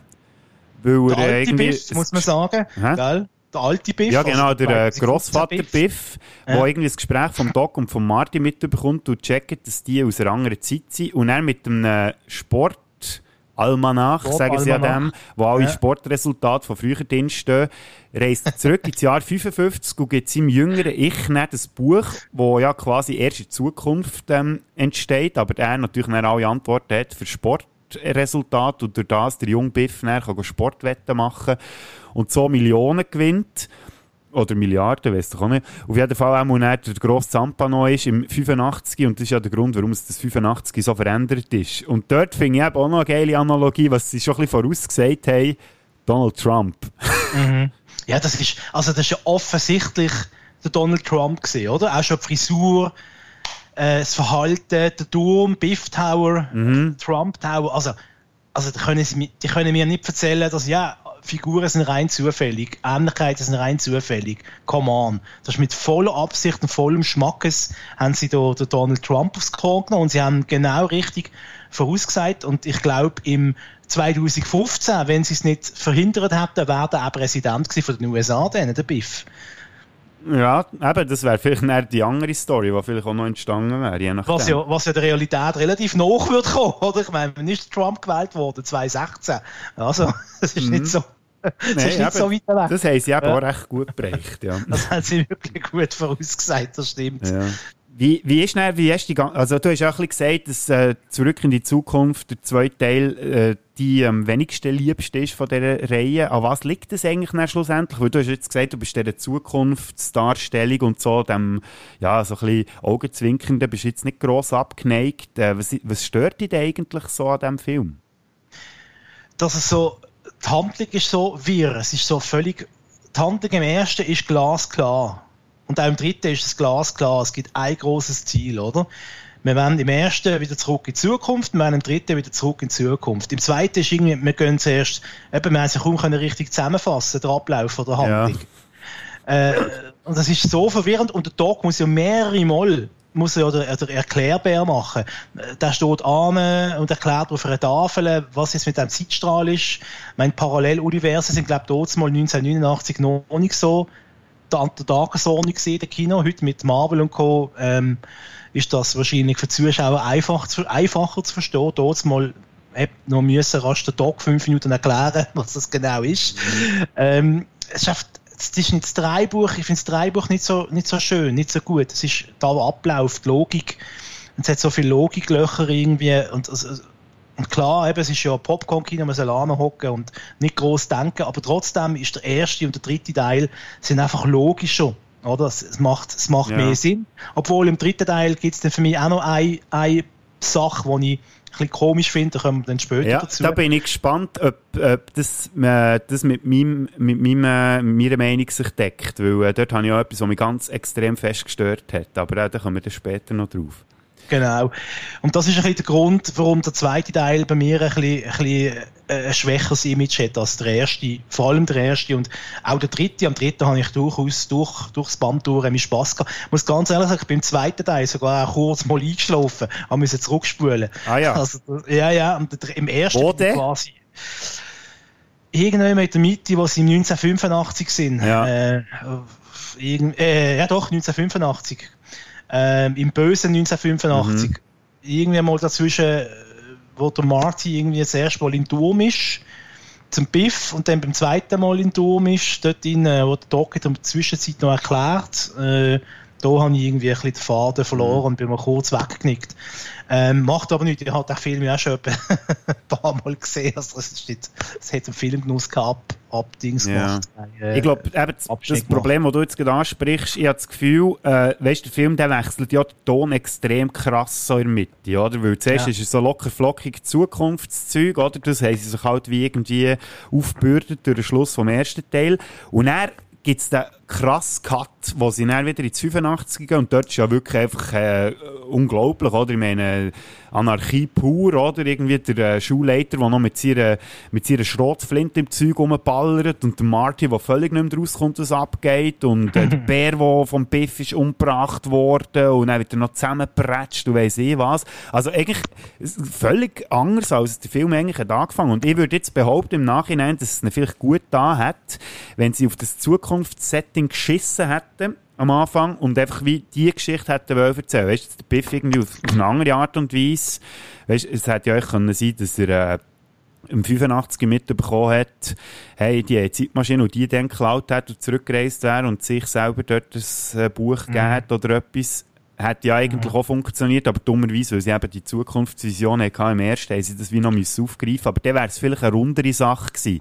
Weil die Zukunftsgeschichte steht so ein bisschen so, so ein bisschen Landschaft und hat irgendwie zum Rest vom Film, was sie eigentlich erzählen wollen, hat es eigentlich nicht so viel äh, dazu, also grossartig dazu beizufügen, denkt es mir so ein bisschen. Nein, es war ein Gimmick, gewesen, eben, wie du sagst, mhm. das haben sie müssen machen, weil es im ersten Teil äh, halt so ähm, eingeführt worden ist. Ähm, was ich mich auch gefragt habe, der Sportalmanach, das ist jetzt halt, das ist jetzt wirklich nur ein Gedanke. Aber in echt würde es so ein Buch ja nie geben. Ich meine, wer kauft ein Buch, wo einfach Sportresultate drinstehen, von irgendwie 30, 40 Jahren? Ja, Marc, also, das, das können wir nicht weißt, verstehen, weil wir halt einfach zu wenig sportaffin sind vielleicht, gell? Also ich habe das Gefühl, es könnte Leute geben, die das machen. Jetzt. Ich weiß es nicht. Das ist doch der most boring Book vom ganzen Jahrhundert. 1. September 1975. 3 zu 0. 2. September 1975. 1 zu 1. Also, ja gut, vielleicht, wenn wir keine Sportafficionados... Ich weiß es nicht. Also alle sportaffinen Leute, die uns zulassen, und ich weiss, es gibt ein paar, könnt ihr mir sagen, ob es so etwas gibt, erstens, und zweitens, ob ihr nicht so etwas würdet kaufen Also heutzutage sowieso nicht mehr, weil man ja alles im Netz kann nachlesen kann, aber ich würde im Fall da gar nicht, das würde jetzt nicht so in Frage stellen, dass es so etwas gibt im Fall. Ist wahr. Ja. ich denke, in meiner Welt findet so etwas nicht statt. Also ich würde mir nie so ein Buch kaufen. Das wäre ja relativ das langweiligste Buch also gerade nach Mathematikbuch kommt der Sportalmanach in der, in der langweiligen Rangliste irgendwie. Aber egal. Also lass jetzt ein schnell googeln. Es gibt tatsächlich ein Sportalmanach, das ist ein Jahrbuch, das Sportergebnisse der Vergangenheit auflistet. Ja, also das, das gibt es tatsächlich. Das ist nicht einfach Merchandise äh, von Zurück in die Zukunft. Nein, das gibt es tatsächlich. Also natürlich kommt als erstes geht das von Back to the Future hier. Ähm, man kann das sogar noch kaufen als Merchandise. Aber ja. hier Ah ne, warte jetzt, da gibt's da gibt's wirklich, das kannst du bestellen, sogar auf Exlibris. Grace Sports Almanac. Ein Taschenbuch. Jetzt müssen wir nur eine Zeitmaschine kaufen und dann äh, wären wir putzt und gestrahlt, mhm. Du hast ja vorhin noch über das geredet, dass du dir ja überlegt hast, würdest du deinen Eltern, wenn du in die Vergangenheit könntest reisen oder ihnen ein bisschen Tipps geben, so, die Überlegung hast du sicher auch gemacht im zweiten Teil, oder? Wie wäre es, wenn du so ein Buch hättest und in die Vergangenheit könntest reisen? Ich würde es noch sofort machen ja. und gnadenlos ausnutzen. Also, sind wir, sind wir ehrlich, Bodo, das würden ja. wir doch alle machen, Ja, oder? sicher, logisch. Also, das ist gar keine Frage. Ich hätte es mehr gemeint, du würdest mich fragen, ob ich noch gerne in die Zukunft reisen und schauen, wie es in der Zukunft aussieht. Das wäre natürlich auch eine interessante Frage, wenn du die schon in den Raum wirfst. Was sagst du? Ja, absolut. Je weiter, desto besser. Weil die Vergangenheit kennen wir, fände ich zwar auch spannend, obwohl, ich meine, was, was bekommst du in der Vergangenheit? Typhus, äh, schlechtes Wetter und äh, am Schluss wird du aufgehängt irgendwie, weil einer aus Versehen die Hemd im, äh, findet im Hosensack. Du bist ein, ein Ketzer. Nein, aber äh, fand beides spannend. Aber in Zukunft weiß man ja nicht, was wird. Also es wäre extrem spannend. Was ist in 20, 30 Jahren? Mhm. Ja, da frage ich mich, da bin ich, habe ich noch nicht so eine Antwort drauf, ehrlich gesagt. also du wirst es Du wirst es erleben, du bist noch jung. ja, gut, das, ja, mal schauen, ja. Also nicht mit einem Lebenswandel, aber ja, grundsätzlich. Ja, das stimmt. Ja, da müsste ich mich auch noch ein bisschen mehr zusammennehmen, dass es noch so weit kommt. Aber ja, das ist ja gleich, das ist jetzt nicht Thema, gell? wir sind immer noch bei Back to the Future. Genau. Und was ja interessant ist äh, an diesen Fortsetzungen, ist ja, dass die ja ähm, gleichzeitig gedreht worden. Das war ja auch ein bisschen ein Novum. Gewesen. Man hat dann gesagt, nach dem ersten, was so erfolgreich war, man braucht jetzt Fortsetzungen. Und dann hat man ja den zweiten und den dritten Teil quasi nacheinander gedreht. Die sind ja, glaube ich, auch ziemlich äh, nah aufeinander rausgekommen. 89, der zweite und der dritte dann, ähm, im 90. Und jetzt meine Frage, findest du, man merkt es, du jetzt, du, wo die Filme ja alle am Stück geschaut hast, merkt man, dass die Filme beide gleichzeitig entstanden sind? Weil ich würde behaupten, der zweite und der dritte sind dann gleich auch wieder hure grundverschieden.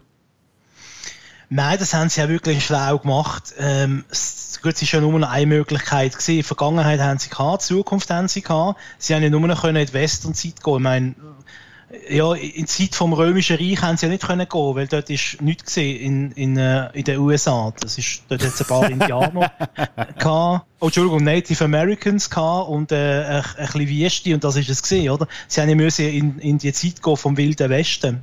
Sie haben ja praktisch keine andere Möglichkeit mehr gehabt. Es ist ja eben eine, Zeit, eine Zeitreisemaschine und eben nicht eine, die gleichzeitig noch äh, in der Gegend rum kannst reisen. Ja. Das, da gibt es ja andere, andere Zeitreisefilme, wo du gleichzeitig dann noch kannst eingehen, an welchen Ort du möchtest reisen in der Vergangenheit. Ja, was ja äh, überhaupt keinen Sinn macht, aber ja. Es macht null Sinn, ja, genau, genau. Äh, und da ist ja mehr so noch ein Motto wie bei, bei Time Machine, bei dem großartigen Film aus den 60 er Da bist du immer am gleichen Ort und erlebst auch verschiedene Zeiten. Ähm, was war die Frage?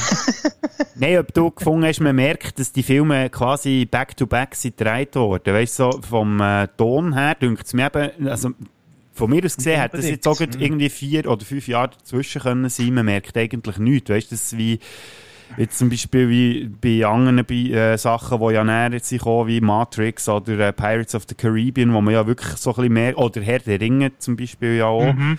Wo man wirklich merkt, ja, die Filme sind, glaube ich, wirklich so ein bisschen aus einem Guss entstanden und dort denkt es mir, gibt es gleich noch einen rechten Break drin, nach dem zweiten Teil zum dritten.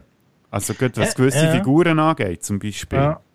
Also ich finde, man könnte problemlos den ersten und den dritten schauen und den zweiten auslassen. Also wäre jetzt kein Problem, finde ich. Ah, darum hast du gefunden, der erste sollte so aufhören, wie der dritte anfängt. Dass genau. zweiten gar nicht bräuchte. Okay, ja, gut. Kannst alles, kannst alles überspringen.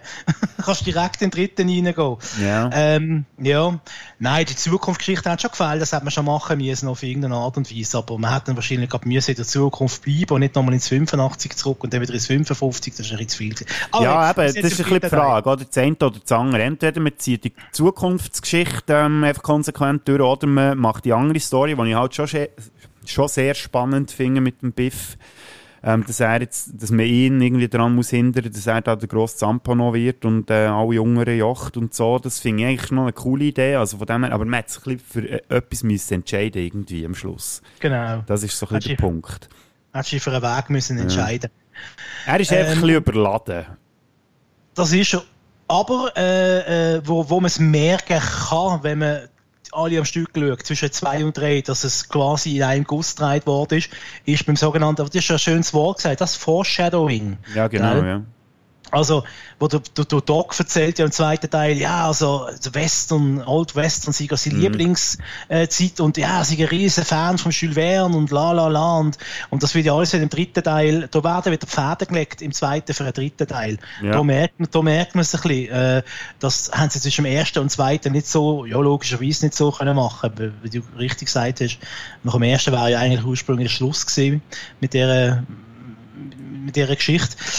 Äh, da merkt man es, aber sonst ist das ein komplett anderer Film als, als der zweite und äh, der erste. Also, äh, ja, das, das ganze Western, äh, die ganze Western-Umgebung macht es halt, macht's halt speziell und, und Lack sieht Hill Valley geil aus äh, in dieser Variante mhm. vom Wilden Westen. Hat mir sehr gut gefallen. Also so, das haben sie super gemacht. Es sieht wirklich aus wie der Wilde Westen, ja. dritter Teil. Das ist ein kleiner Einwurf. Warum gehen sie überhaupt die Wilden Westen? Für all die, die uns hören, obwohl sie die Filme nicht haben gesehen, was ich jetzt zwar nicht denke, aber es gibt sicher ein, zwei Nasen, die das machen. Wahrscheinlich. Ja. Es gibt immer so die eine Person. Äh, der Punkt ist ja, dass der Doc und der Marty ähm, die Vergangenheit müssen korrigieren, weil der Biff ja den Almanach hat bekommen. Dann müssen sie ihm den wegnehmen, also am jungen Biff äh, 1955. Und das klappt.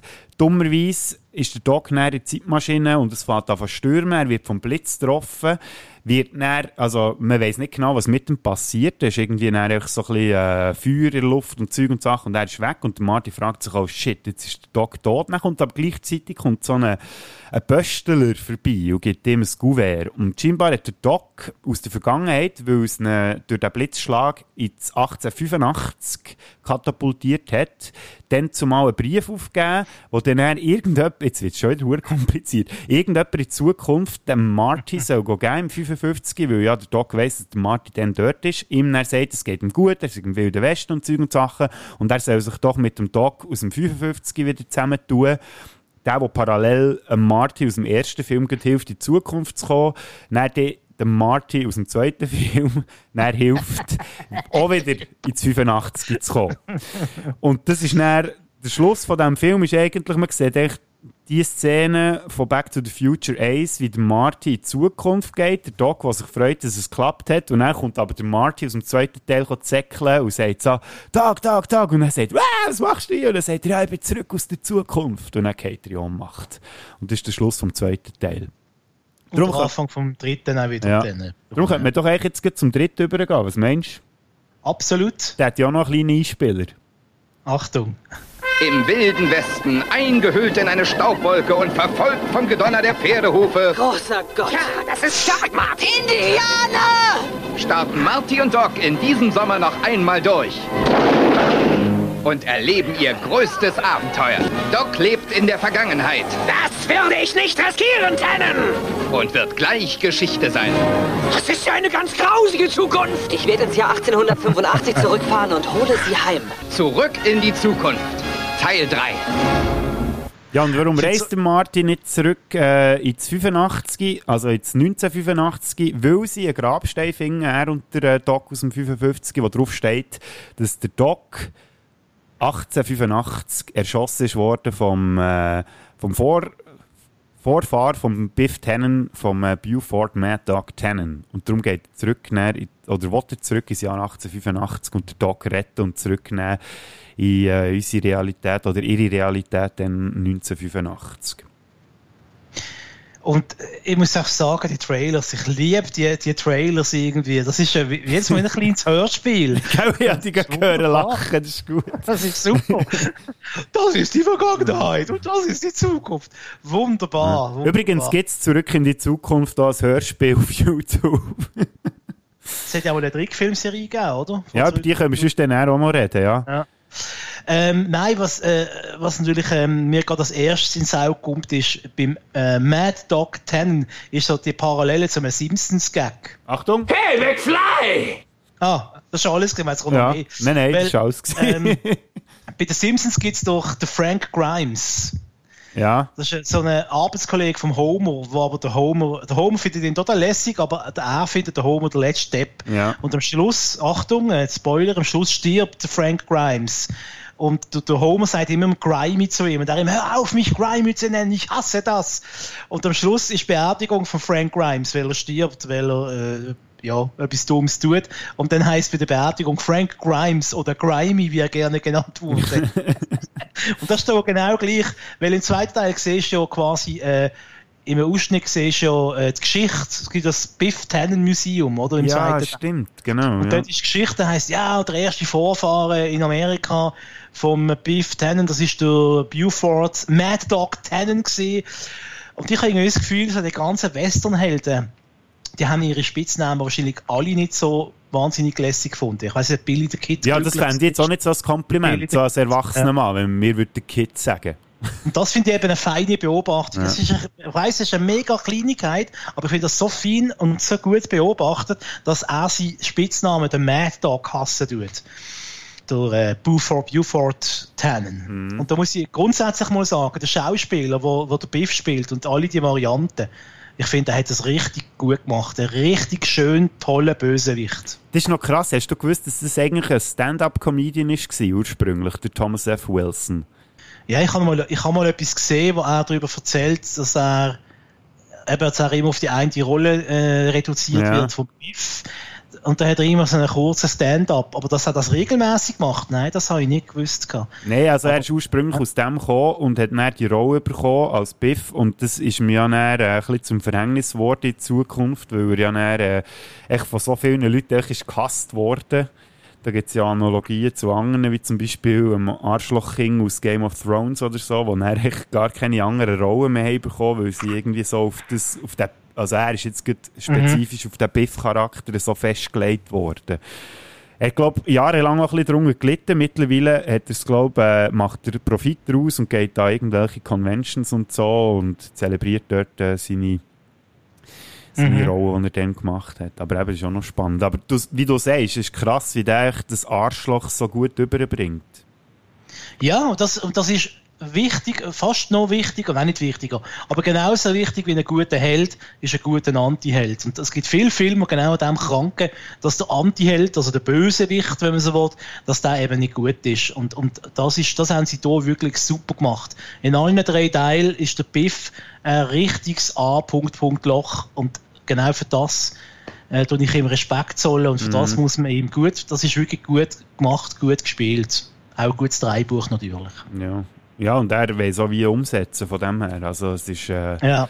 sehr gute Symbiose, kann man, kann man sagen, zwischen Drehbuch ja. und Darsteller. Und auch seine Körperlichkeit, man nimmt ihn den Bulli voll ab, mhm. oder? Äh, wo andere dort moppen, oder? Ähm, das, das, äh, also das möchte ich irgendwann speziell herausstellen, dass er das wirklich sehr gut äh, gemacht hat. Der Mad Dog Tannen, mhm. alias Biff Tannen, alias alte im 2015 gibt es auch noch, gibt's auch noch einen Tannen. Ah, der Griff. Griff! Sehr kreative äh, Namenswahl. Ja, genau. der Griff Tannen, ja. Das ist ja so ein bisschen eigentlich ein Weichei, aber äh, hängt da der grosse, der Herz raus, ja. Genau. Ja. Ähm, beim Biff und so kommen wir dann sicher noch drüber. Wir haben ja vorhin noch schnell off the record gesagt, dass wir dann am Schluss noch schnell ein bisschen ein Resümee ziehen mit unseren Lieblingsszenen und Lieblingscharakteren. Da wird der Biff sicher auch noch in einer oder anderen Form Erwähnung finden. Aber jetzt äh, noch schnell zu dem dritten Teil, Back to the Future. Eben der Marty, wir haben es schon gesagt, er reist zurück ins Jahr 1885. weil der Doc muss retten, weil der ja eben vom Mad Dog Tennant erschossen wird. Und, äh, wegen ja, 80 Dollar. Genau, wegen 80 Dollar. Wegen einer Streitigkeit um 80 Dollar. Ja, so. weil, äh, weil er irgendwie wegen, wegen äh, ja, jetzt weiss ich, jetzt habe ich es auch nicht präsent. Er müsste, glaube ich, neue Hufe irgendwie auf das Ross tun oder so. Er ist, er ist ja der lo lokale Hufschmied, ja, genau, sagt, eben, ja. in dieser Vergangenheit. Und der, der Biff Tannen hat ihm ein Ross gebracht zum Behufen mhm. Und das Ross hat die Hufe verloren. Schon ah, ja, genau, Zeit. so ist es gewesen, Und äh, dann hat er müssen das Ross erschießen. Warum mhm. auch immer, das steht offen, liebe Tierschützer. Warum? Ja, aus dem Affekt, denke ich, oder? der Mad Dog Tannen ist halt der Bösewicht. Ja. Und dann sagt er im Doc, du musst mir das Geld retour geben. Und dann sagt, also du schuldest mir 80 Dollar, 5 Dollar für die Hufe und 75 fürs Ross. Mhm. Dann sagt dann sagt der, der Doc Brown, der ja sonst auch sehr intelligenter Wissenschaftler ist, der sehr rational denkt, sagt, ja, also ich würde sagen, du hast ja nichts gezahlt, also sind wir sozusagen quitt. Und da, da ist eben, da ist eben äh, einer von meinen zentralen, also geil, Kritik genau für Schlusszeichen, Punkt vom dritten Teil. So, wenn nämlich der Doc schlau gewesen wäre wie der andere Teil, hat er gesagt, ja, also kommt, da ist die 80 Dollar und jetzt gang. Ja. Und der Film wäre erledigt gewesen, oder? der Film wäre rum gewesen, er hat keinen Grund mehr gehabt, ihn zu schießen. ja, drei Buchmark. Weil er ihm helfen will. ja, ich weiß, ich weiß. es muss irgendein Grund gefunden ja, ja. werden für den Konflikt. Vielleicht hat er einfach auch keine 80 Dollar zur Hand gehabt. Er hat einen ganzen Koffer mit Geld aus allen Jahrzehnten. Das ja, sieht man im zweiten Teil. Weiss, ja. Und er muss ich sagen, dümpelt es für mich so ein bisschen, also, ja, ja, ich finde den Anfang sensationell von diesem Film, wirklich. Also von dort ja. an, eben, das so direkt anschließt, der zweite Teil, und dann ähm, der Schluss quasi wieder der Anfang ist vom dritten, und dann auch, wie er mit dem, der Martin mit dem Doc aus dem 55 dort die Zeitmaschine geht suchen, wo ja der Doc aus dem 1885 irgendwo so in der alten Mine versteckt hat und so, und wie sie sie müssen reparieren und wo der Martin zurückreist in Wild West. Und er, sobald er den Doc getroffen hat, ist es für mich so ein bisschen, uh, dort, äh, das ist, dort, dort finde ich, dünkt mir, findet der Film irgendwie so keine Fahrt. Es ist so, ja, und dann gibt es noch da die lustige Liebesgeschichte äh, mhm. mit der Clara, die Lehrerin, die sie retten und irgendwie, ah, es, es wird dann für mich erst wieder so spannend gegen Schluss, wo er äh, der Konflikt zwischen Marty und dem Mad Dog noch entsteht, der ja muss, weil der ist dann äh, der Marty das Ziel von ihm und nicht der Dog und so und das gibt ja dann wieder so ein bisschen Pfeffer in die ganze Geschichte, aber sonst so, ist es so ein bisschen dröge, denkt es mir so im Mittelteil, ich weiß nicht, wie es dir da gegangen ist, du findest ihn ja, glaube ich, äh, besser als der zweite Teil. Also mir hat das nicht gestört, dass wir, dass wir mal ein bisschen Tempo rausnehmen. Man, man lernt ein bisschen so die Gesellschaft dort kennen, auch die Rolle, die der Doc dort spielt, der ist offenbar sehr gut.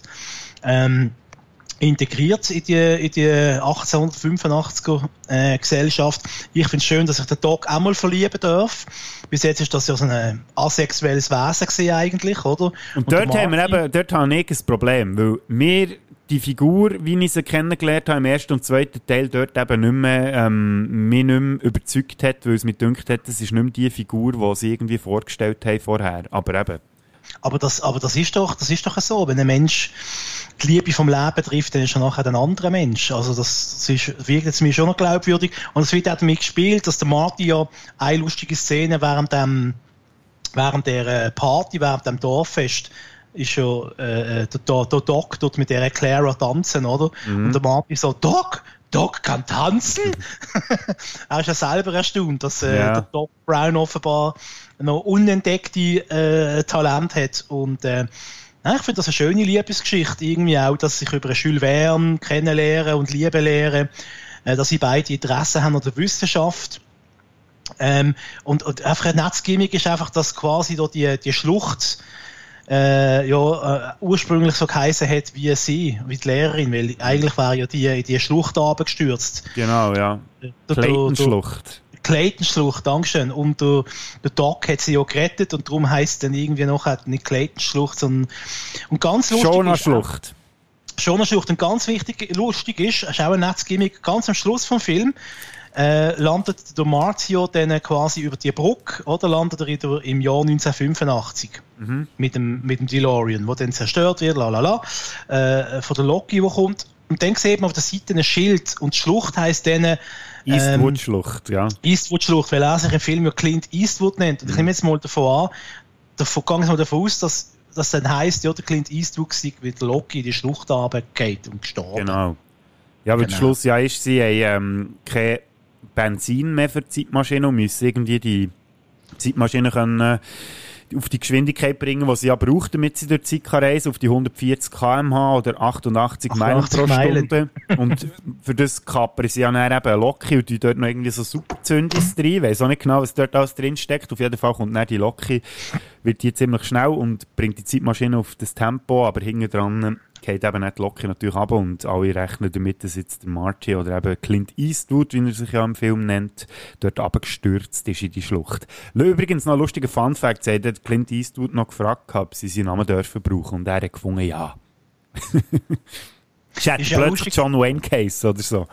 Eben, und das, das habe ich gefragt, warum heißt der nicht John Wayne? Das wäre doch die offensichtliche Variante gewesen, oder? Das ist ja der große Western-Held, den man kennt, so ja. gerade in den 80er Jahren. Der Punkt ist aber, glaube ich, einfach, dass ähm, du, du siehst ja im zweiten Teil siehst die Szene, wie der Biff äh, den Clint Eastwood-Western schaut, oder? Wo er ja die mhm. Ofentöre unter, ähm, unter seinem Poncho hat, wo er erschossen wird. Und das wird ja im dritten Teil nochmal aufgegriffen, wo der Martin quasi das Duell hat mit dem ähm, mit dem Mad Dog. Und dort mhm. ja auch das Ofentöre unter dem Poncho hat. Genau. Und ich weiß nicht, ob der John Wayne mal einen Film gehabt hat, wo er das gemacht hat, aber eben, darum ist auch die Analogie zum Clint Eastwood irgendwie entstanden. Der John Wayne hat in seinen Film vor allem Native Americans verschossen. Ja, aber ja, das hat man, auf das hat man vielleicht auch nicht wollen, irgendwie bezogen nehmen, könnte ich mir jetzt vorstellen. das ist ja, glaube nicht alles so politisch korrekt in diesen ja. John Wayne-Films zu und her gegangen. Nein, das, äh, und das auch noch witzig ist, dass ich ja quasi alle Einwohner äh, von Hill Valley aus dem 1885 immer lustig machen über den Namen Clint Eastwood. es nimmt irgendwie noch keinen den Namen ernst, irgendwie so, äh, Clint Eastwood, ist das für ein Name? Ähm, das finde ich auch eine, eine witzige Kleinigkeit, oder? Clint Eastwood, der für Heldentum steht und für Western. Äh, und sie machen sich darüber lustig. Ja. Was ist denn das, oder? Ja. Das ist noch cool, hat er überhaupt sein, äh, sein Okay gegeben für das? ja, ja, ja. Ja, da hat er einen hellen Moment gehabt. Mm. Ist nicht unbedingt Einer von den wenigen wahrscheinlich. ja, genau. Auch ein bisschen umstrittene Persönlichkeit. Aber mm. lassen wir das. Ja. Ähm, ich habe schon ein bisschen gesagt, dass mir an diesem Film stört. Eben, ich ich äh, finde es cool, dass du dieser Liebesgeschichte etwas hast können abgewinnen weil die halt gleich recht präsent ist in diesem Film. Auf mich hat sie leider eben nicht so eine positive Wirkung gehabt. Die hat mich eher genervt. Ähm, Und sonst so der Schluss jetzt von dieser Trilogie, eben, sie, äh, die, das ganze Finale ist ja recht spektakulär mit dieser Loki und allem. Und dann kommt ja eben die Clara noch und äh, der Doc tut sich ja dann dort irgendwie absondern, weil er sie vor Loki muss retten, weil sie dort fast runtergeht. Mhm. Und der Marty reist dann allein 1985 zurück. Und der Doc bleibt eigentlich im 1885. Holt dort seine Freundin von der Veranda ab. Genau, wo sie immer noch liegt, seit dem letzten Film. Dann fährt er mit seinem schwarzen Pickup-Auto, seinem Traumauto fährt durch die Gegend. Dann muss er sich noch rasch überwinden, dass er sich nicht provozieren lässt, weil er jemand eine feige Sau nennt. Genau, der, äh, der Bassist von den Red Hot Chili Peppers. genau, der, wie heisst der Film? Das ist ein doofer Name. Äh, ins Niesel, irgendein ganz komischer Name hat er im Film. Ist Needles. Needles, genau. Mhm. Okay, ja, der ist ja auch schon im zweiten Teil vorgekommen, als böser Chef vom alten Marty McFly. Und äh, genau. der stellt sich heraus, dass die schon scheinbar zusammen in der Schule waren im dritten und der wollte ihn herausfordern zum Autorennen.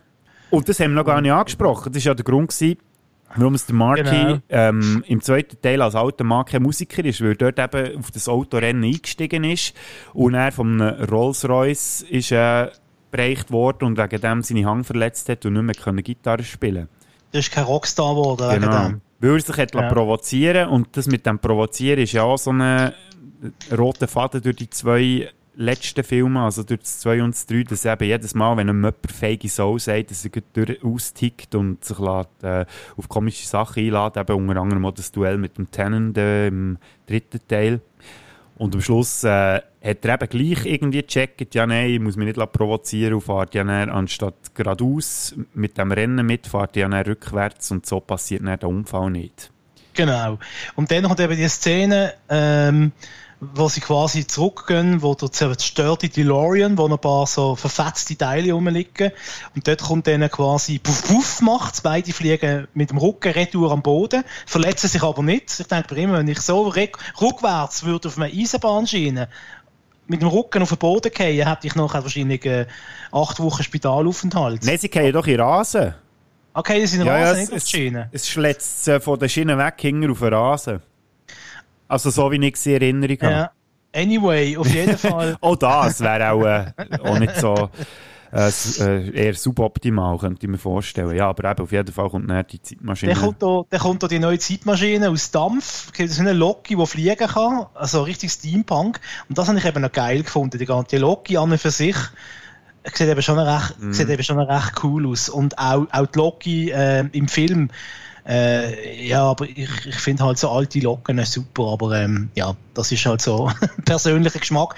Aber der Schluss an und für sich so, hm, ah, schon ein bisschen ein Hollywood-Zuckerguss-Schluss, ehrlich gesagt. Ja, es ist so ein bisschen äh, die logische Entwicklung oder Weiterführung so ein bisschen zum Schluss vom ersten Teil. Dort hat man ja auch schon so ein bisschen Hollywood-mässig den Schluss irgendwie arrangiert weil man denkt, es geht nicht mehr weiter. Und jetzt im dritten ist es dann noch die Spitze getrieben, weil die Loki ja auch noch davon fliegt und so.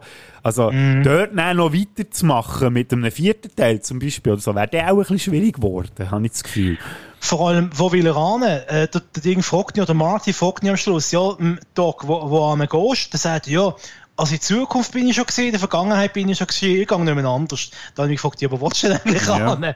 Was bleibt denn jetzt noch für? Ja, du weißt ja nicht, was die Loki noch alles kann. Vielleicht kann er irgendwie andere Universen oder irgendwie auf dem Mond oder weiss ich was.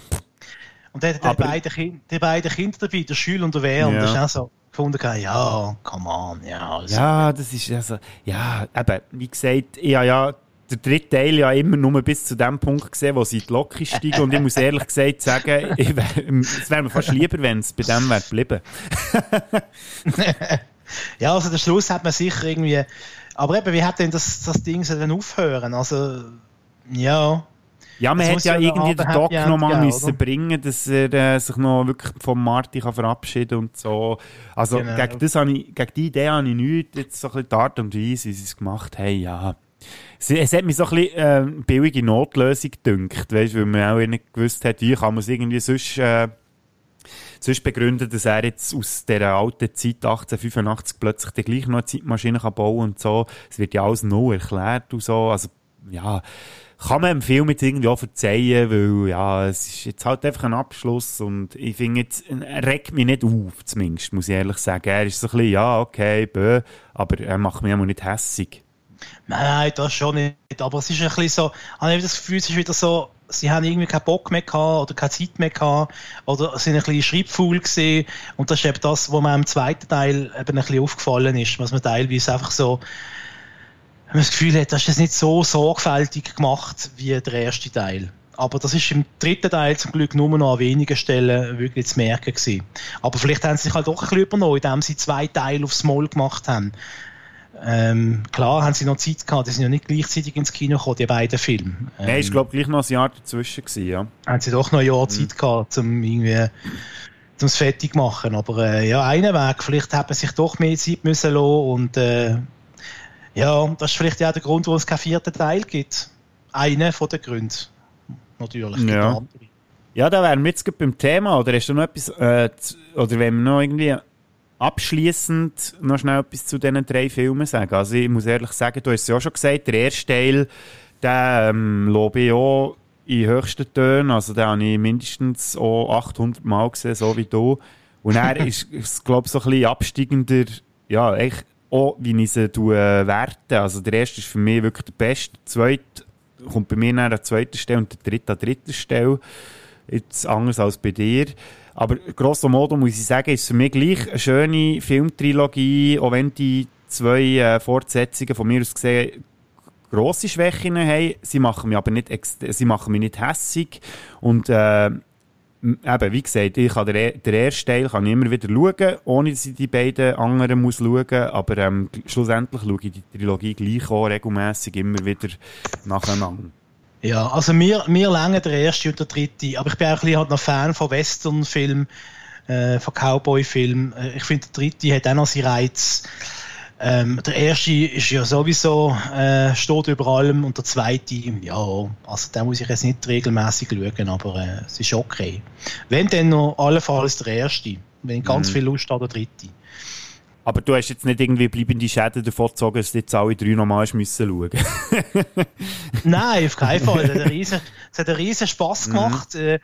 Die Woche nach dem Arbeiten immer heimkommen, ist schon darauf gefreut, so, jetzt. Äh, wie geht es heute weiter? Naja, gut, das habe ich schon gewusst, aber ja, nein, es war eine Freude, gewesen, die Film zu schauen, auf jeden Fall. Also, ich schaue lieber noch hundertmal gern äh, die Film als äh, auch noch fünf Minuten, wie heisst der, Transformers. Jetzt haben wir ihn schon wieder erwähnt, Kopf.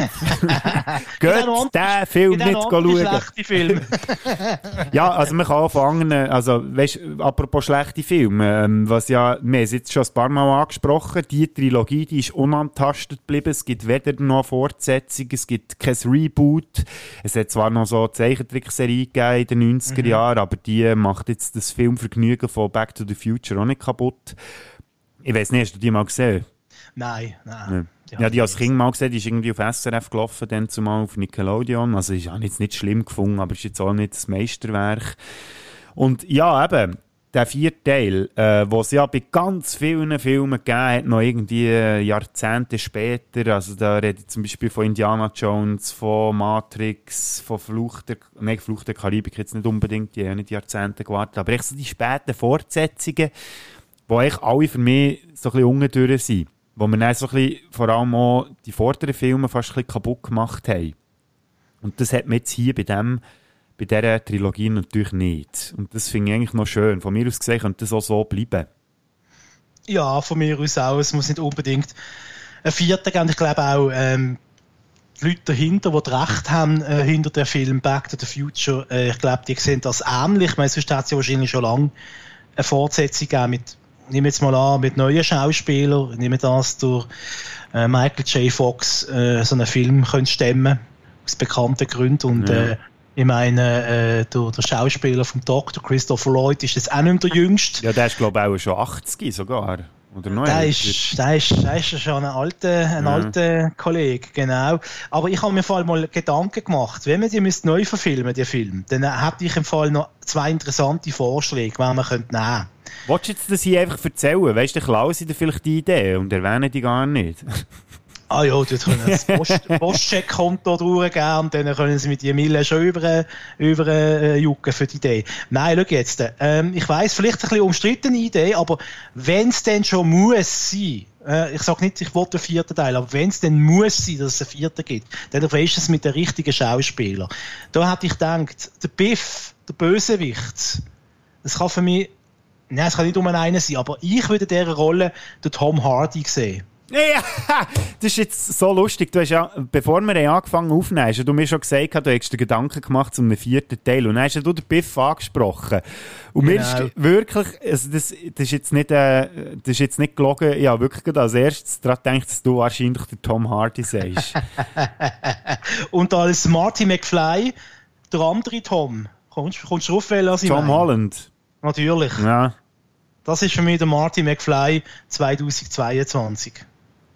Beim Doc Brown habe ich niemanden gefunden, da habe ich noch keine wirklich überzeugende Idee gehabt, aber vielleicht hast du da noch eine Idee. Da müsste jetzt so schnell spontan. Äh, ich habe jetzt fast zuerst an Benedict Cumberbatch gedacht, aber nein, weil der hat ja mit Tom Holland schon im letzten Spider-Man zu tun gehabt. Ja, wer wäre ein guter Doc Brown? Noch so ein bisschen durchgeknallt, eher so ein bisschen... Wie heisst so der Ältere, der beim Spider-Man mitmacht, im Neuesten? Oh, der Alfred Molina. Nein, der andere. Ah, der Willem Dafoe. Genau. ja, das könnte noch lustig sein. Ja. Das könnte noch lustig werden. Ja, ja gute. Und so storymäßig, hast du dir da Gedanken gemacht? Ich würde ein völliges Reboot machen. Nein, ich, ich, ich würde es so machen, äh, Jahre später, oder? Ich meine, es ist 85, was haben wir, 2022? Das sind mehr als 40 Jahre her, oder? Ja. Äh, ein, Wiss ein verrückter Wissenschaftler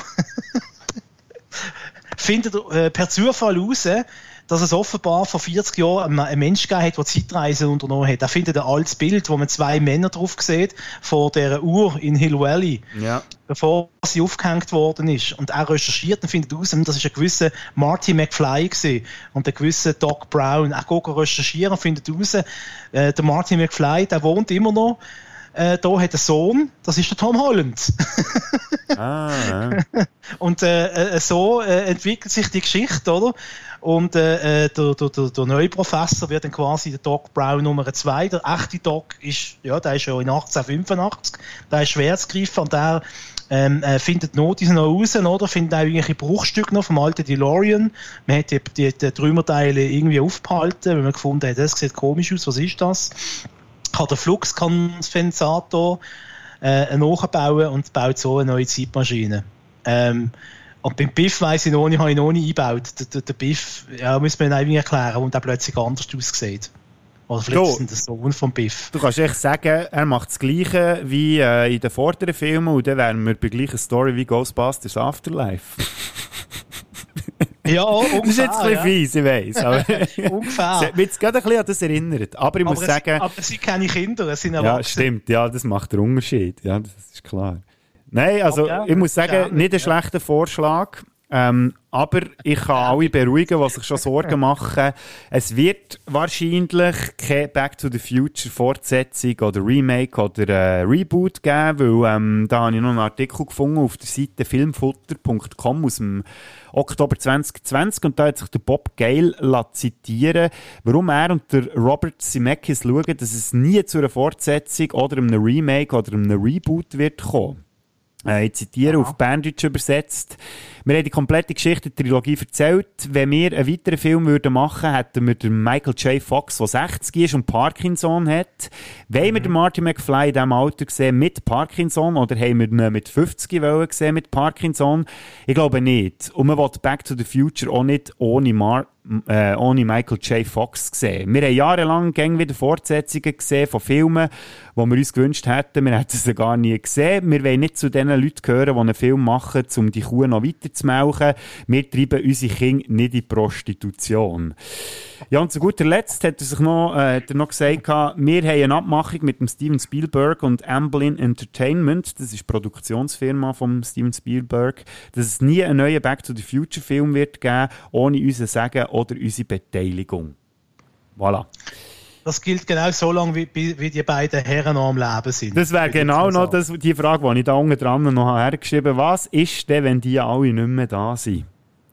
Dann kommen die Erben, man winkt bei den Erben mal kurz mit dem grossen Scheck. Ja, eben, genau, da habe ich eben auch Angst. Aber ich hoffe echt, dass wir zwei ja. das nicht mehr werden müssen miterleben. Vielleicht gibt es dann die weibliche Version, weißt du? Zurück in die Zukunft mit Frauen. Mit Martha McFly. Und mit seiner Tochter. Er hat, ja, er hat ja eine Tochter im, im zweiten Teil. Das stimmt, ja, genau, ja. Ja, ja. Nein, aber wir haben ja eigentlich schon eine inoffizielle Fortsetzung bekommen. 2015 äh, haben der, äh, Christopher Lloyd und der Michael J. Fox eine kleine Reunion gemacht beim Jimmy Kimmel in der Talkshow. Ich weiß nicht, ob du das gesehen hast. Natürlich, ja. natürlich. Da hättest du schon noch ein kleines Tonbeispiel und das gibt mir Gelegenheit, nochmal zu bisseln, weil ich bin schon wieder nachher. Wie sieht es bei dir aus? Ja, machen wir auch eine Pause. Also, wir hören den Ton und sind dann wieder da. Also. Doc, Doc, where are we? According to my calculations, this is the year 2015, Marty. The future. Whoa, 2015, that, that, that's heavy. All these people have got here in their flying cars. Uh, no, you know what? We never figured out flying cars, actually. We never did figure that out. Oh, huh. Who are you? Oh. I'm sorry. My name is Jimmy Kimmel. You traveled, time traveled into the middle of my talk show. You have a talk show? People watching us on TV right now? Uh, yeah, yeah, people are. Let me just clarify. People are watching us on TV right now, although honestly, most people will probably watch us on their phones on the toilet tomorrow. That's, that's gross. It's better than it sounds. Ja, aber das wäre ja schon fast eine inoffizielle Fortsetzung gewesen. Eine andere, die ich euch auch empfehlen kann, ist das Computerspiel. Sagt man noch Computerspiel? Das ist schon ein bisschen altbacken. das Game Zurück in die Zukunft von Telltale aus dem 2010. I'm telling you, this sale is a joke. Doc's only been gone for a few months, and I happen to know. Well, you know him better than I do, son. But the bank is within its rights to sell off his stuff. Doc, Where are you? Das äh, erzählt eine sehr schöne äh, Geschichte, wo man eben auch selber kann spielen kann. Ich habe das leider nie selber gespielt und jetzt muss ich mich hier gerade outen. Ich habe ein YouTube-Video geschaut und quasi äh, jemandem dabei zugeschaut, wie er das Spiel durchspielt. Ähm, so ein grosser Fan bin ich und das geht relativ lang, aber ähm, von der Geschichte her wirklich super. Und darum brauche ich eigentlich gar keinen vierten Zurück in die Zukunft Film. Und dann gibt es ja noch eine Trickfilmserie, Rick and Morty, oder? Da wird ja gesagt, das sei quasi ähm, eine abgewandelte Version von Zurück in die Zukunft. Das stimmt, ja. Ich habe mal angefangen, ich bin dort nie so warm geworden. Ich eben auch nicht. Ah, also. Vielleicht, äh, vielleicht einer von deinen Hörern, äh, der das geschaut hat und das kann beurteilen, ob das wirklich so ist. Ähm, ich habe das nur gerüchteweise gehört, dass sie scheint so eben angelehnt an die beiden Figuren, an Doc und an Marty. Ja, das, also, das ist ziemlich offensichtlich, ja. Aber eben, ja, zu wenig gesehen, für das können zu sagen. Aber eben, wie gesagt, schreibt uns auf spätzünder.ch, könnt ihr in die Kommentare hineinschreiben, ähm, ob ihr es gesehen habt und ob wir das wirklich noch nachholen müssen. Irgendwann. Marc, wir haben jetzt lange geredet, aber es gibt gleich noch zwei, drei Punkte, die wir jetzt rausgelassen haben, die ich noch gerne würde nachholen quasi als Bonusmaterial, wenn du noch machst. Ja, leg los. Ja, und dann würde ich sagen, gehen wir doch ins Bonusmaterial.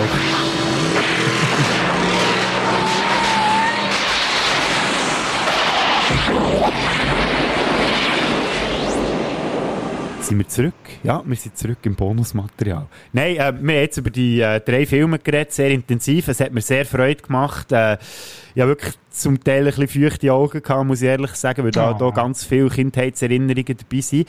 Aber ähm, darum wollen wir uns noch ein bisschen mehr feuchte Augen machen, indem dass wir jetzt noch äh, über unsere Lieblingsszenen und unsere Lieblingsfiguren reden. Das haben wir jetzt leider ein bisschen übersprungen, aber das würde ich jetzt gerne noch nachholen, weil das ähm, mich jetzt gleich auch noch würde interessieren, du als grosser Back to the Future Fan, gerade beim ersten Teil, was, wenn wir gerade mit der Szene anfangen, was ist deine Lieblingsszene aus Back to the Future? Als großer Musikfan kann es natürlich nur Szenen sein, wo du Marty McFly bei der Verzauberung unter dem See tanzt, oder wie heißt das, äh, das genau? bei dem, äh, wo der Marty McFly bei dieser Party auf der Bühne steht und dann dort quasi losrocken tut. Mhm. Genau, wir können jetzt das leider nicht abspielen, weil wir die Rechnung haben, aber geht den Song doch los auf Spotify oder wo irgend ihr ähm, eure Musik bezieht.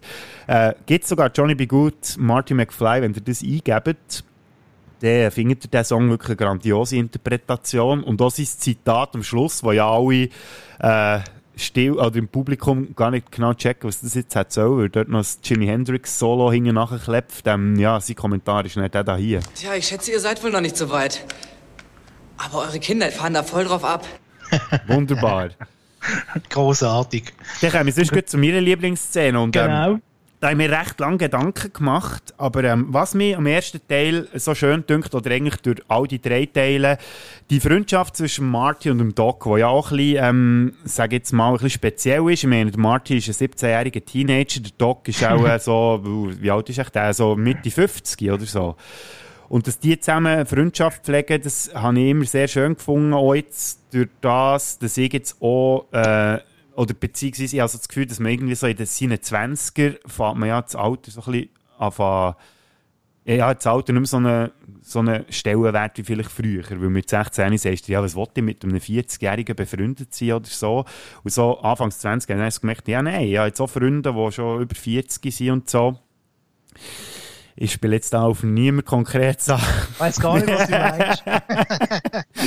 Nein, und darum habe ich das immer schön gefunden. Und eine Szene, die widerspiegelt das für mich am besten jetzt gerade im ersten Back to the Future. Und zwar dort, wo der Doc und der Marty im 55 sich noch das letzte Mal sehen, bevor der Marty dann ins 85 reist. Wir sehen uns in etwa 30 Jahren.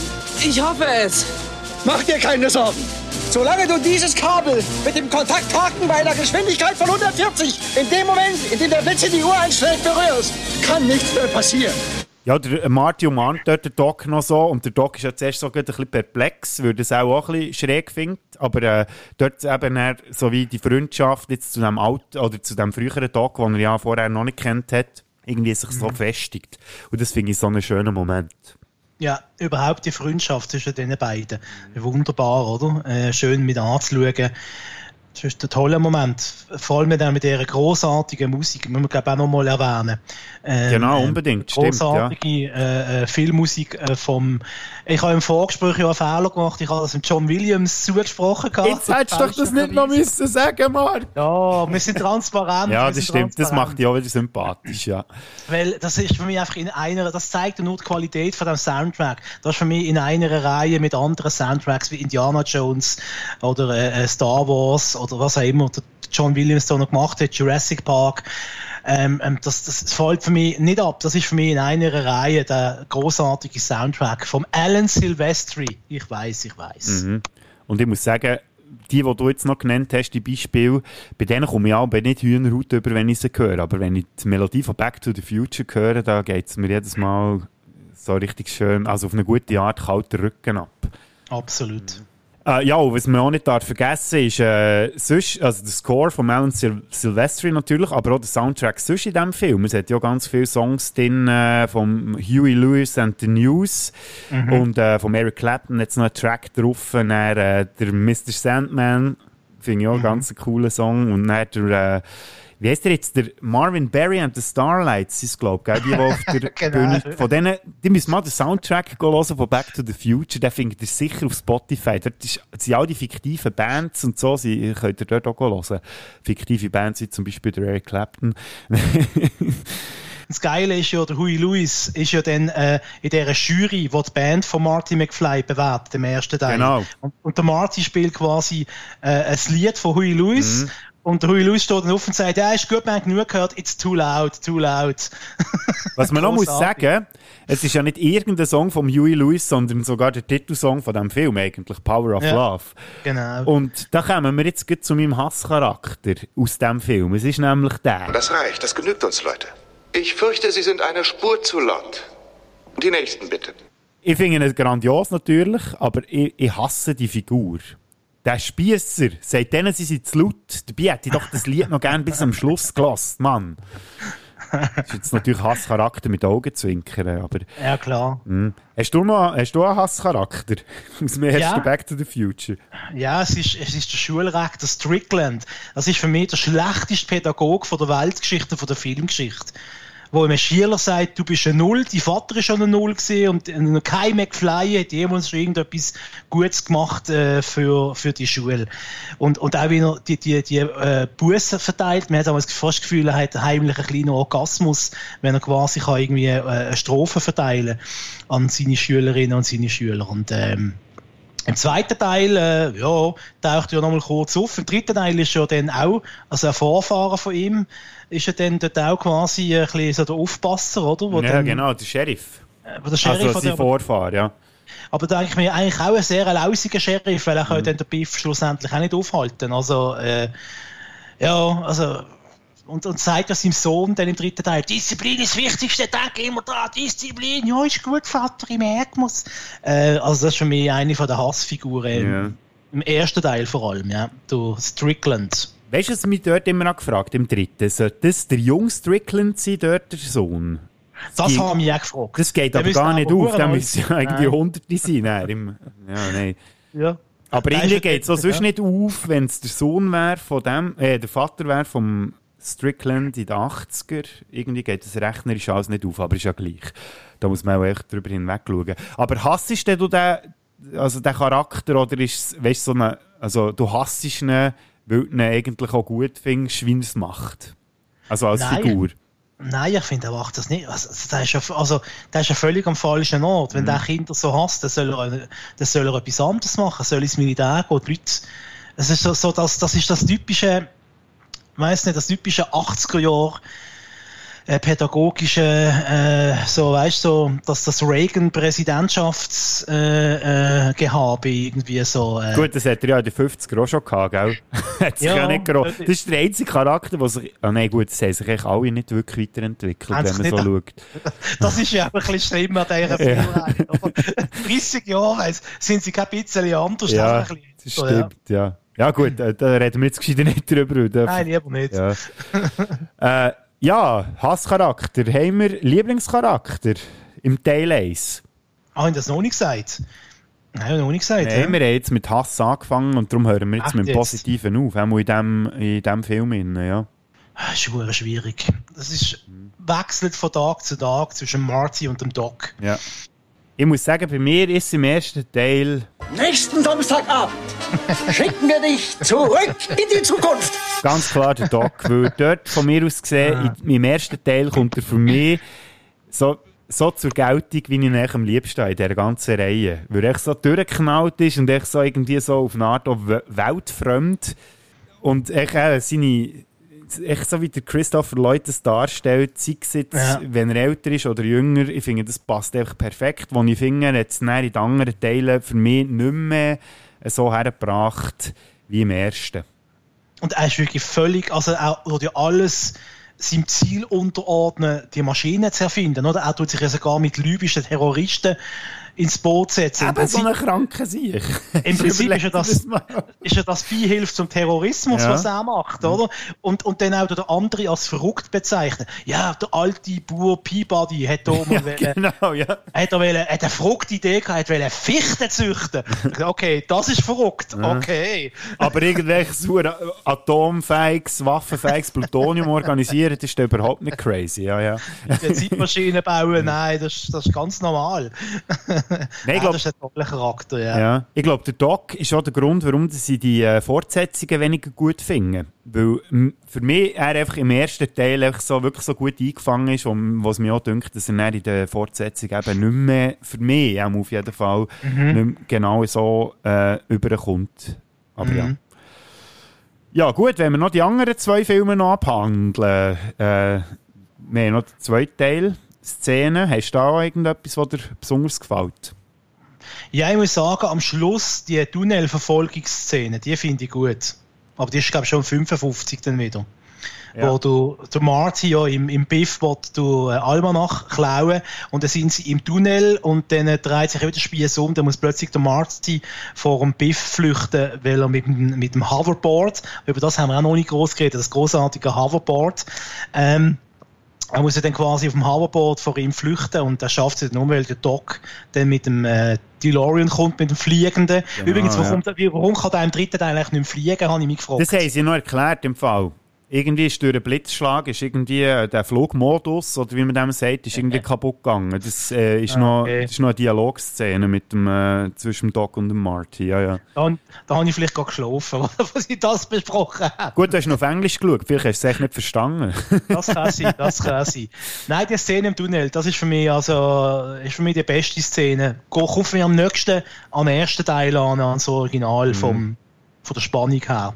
Ja, ich muss jetzt hier die Szene aufgreifen, die du eigentlich am liebsten schon im ersten Teil gesehen hättest. Und zwar ist das für mich die Schlussszene, wo der äh, Marty schon wieder zurück ist gereist. Und dann kommt der andere Marty, kommt zäckeln und sagt, Doc, Doc, Doc! Ah! Was machst du wieder Ja. hier? Und er so, ja, ich bin zurück aus der Zukunft. Und er, Großer Gott! und dann geht er in Ohnmacht. Das ist, ist echt schade, dass das äh, meine Lieblingsszene ist aus dem Film. Aber äh, ich finde dort, das, finde ich so geil, wenn der Marty dort dann plötzlich so um die Ecke kommt, kann zäckeln und der Doc das Gefühl hat, ja, er hat jetzt alles erledigt und dann geht es echt weiter. Und die Musik ändert auch plötzlich. Ja. Oder? Zuerst ist so Jubelmusik, wir Genau, es so harmonisch. Und dann, und dann kommt wieder die dün, dün, dün, dün Musik. Dann siehst du den Marty ist im Hintergrund, er ist sich am Freuen, so, ah, gut, ja, super. Und der Marty kommt schon zu reden, Doc, Doc, Doc. Ja, nein, ist eine geile Szene. Eben, ich hätte das wäre für mich der perfekte Abschluss gewesen vom ersten Teil. Ja. Ja, ich sehe langsam ein Mensch. Charaktere. Im zweiten Teil gibt es da etwas, was für dich raussticht, also positiv. Oder wollen wir wieder mit dem Negativen auf, äh, anfangen? Wir fangen, glaube ich, lieber mit dem Negativen Also, ist gut. Hau raus. Die Eltern, die Eltern von Ah, ja, Marty gut, das ist McFly. schon angetönt, ja. Das ist ganz, ganz schlimm. Das finde ich ganz, ganz übel. Eben, habe ich schon gesagt. Habe ich schon begründet. Und du? Mhm. Ja, ich bin da so ein bisschen hin und her gerissen.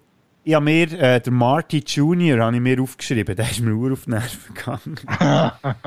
ja. Das ist so einer, weißt du, so, so ein Typ, der, der schaut nur für seinen Vorteil und wenn ein bisschen Zugzwang kommt, dann macht er bei allem mit, wo, wo er irgendwie dazu gezwungen wird und darum ist das so ein bisschen mein Hasscharakter. Echt so, weil, also wirklich vom Charakter her, den der Typ hat, ist echt so, äh, nee, so einen Mensch möchte ich nicht unbedingt in meinem Umfeld haben. Kommen wir zu den Lieblingscharakteren. Eieiei, schwierig im zweiten sonst Teil. fange ich an, ähm, wenn du Fang noch du musst an, überlegen Für mich ist im zweiten Teil wirklich der Biff der äh, stärkste Charakter. Weil der in drei verschiedenen Altersklassen, ähm, Klassen, sagt man Altersklasse, ja, oder Altersabschnitt eigentlich genau, echt so perfekt das überbringt. Wir haben es ja schon äh, diskutiert, gehabt, wie gut es der Thomas F. Wilson äh, die verschiedenen Biffs und auch äh, Nachfahren und äh, Vorfahren irgendwie auf die Leinwand gebracht hat. Und im zweiten Teil, ich meine eben, er ist der alte Biff, er ist der Griff, er ist der junge Biff und er ist noch der Biff aus dem 85, wo er ja eben der Trump eigentlich nachher spielt, der wirklich Mhm. so ein ganz grusiger Charakter ist. Und wie, ich meine, der spielt vier verschiedene Figuren sozusagen in diesem Film. Ja. Und er bringt eigentlich jede überzeugend über, auch wenn der Alt so ein bisschen trottelig überkommt und so, aber äh, sonst, ja, der Junge eigentlich ja. Das sind alle ein bisschen trottelig. äh. Mhm. Aber ich, ich finde, dort bringt er das Bullyhaft einfach noch so richtig, treibt es an die Spitze und darum ist das für mich so ein bisschen der Charakter, den ich am liebsten hatte in diesem Film. Ja, kann mich eigentlich anschließen. Also, wenn ich darüber nachdenke, aber ich würde es einschränken auf einen 85er Biff. Der ist wirklich, das ist eine ganz starke Performance und, und ein richtig schön gemeiner Bösewicht, der von nichts zurückschreckt. Er schlägt Frauen, er schlägt, äh, er ist sogar bereit, äh, seinen, seinen Stiefsohn zu töten. Äh, er ist zu allem bereit irgendwie und, äh, ja, hat die absolute Macht und ist ein richtig fieses A-Punktloch. Äh, also richtig, äh, also jetzt nicht, ich will nicht sagen, dass ich die Charakterzüge äh, positiv bewerte, sondern einfach, dass es wirklich super dargestellt ist und, und äh, dass es wirklich eine rausstechende äh, Darstellung ist in diesem Film.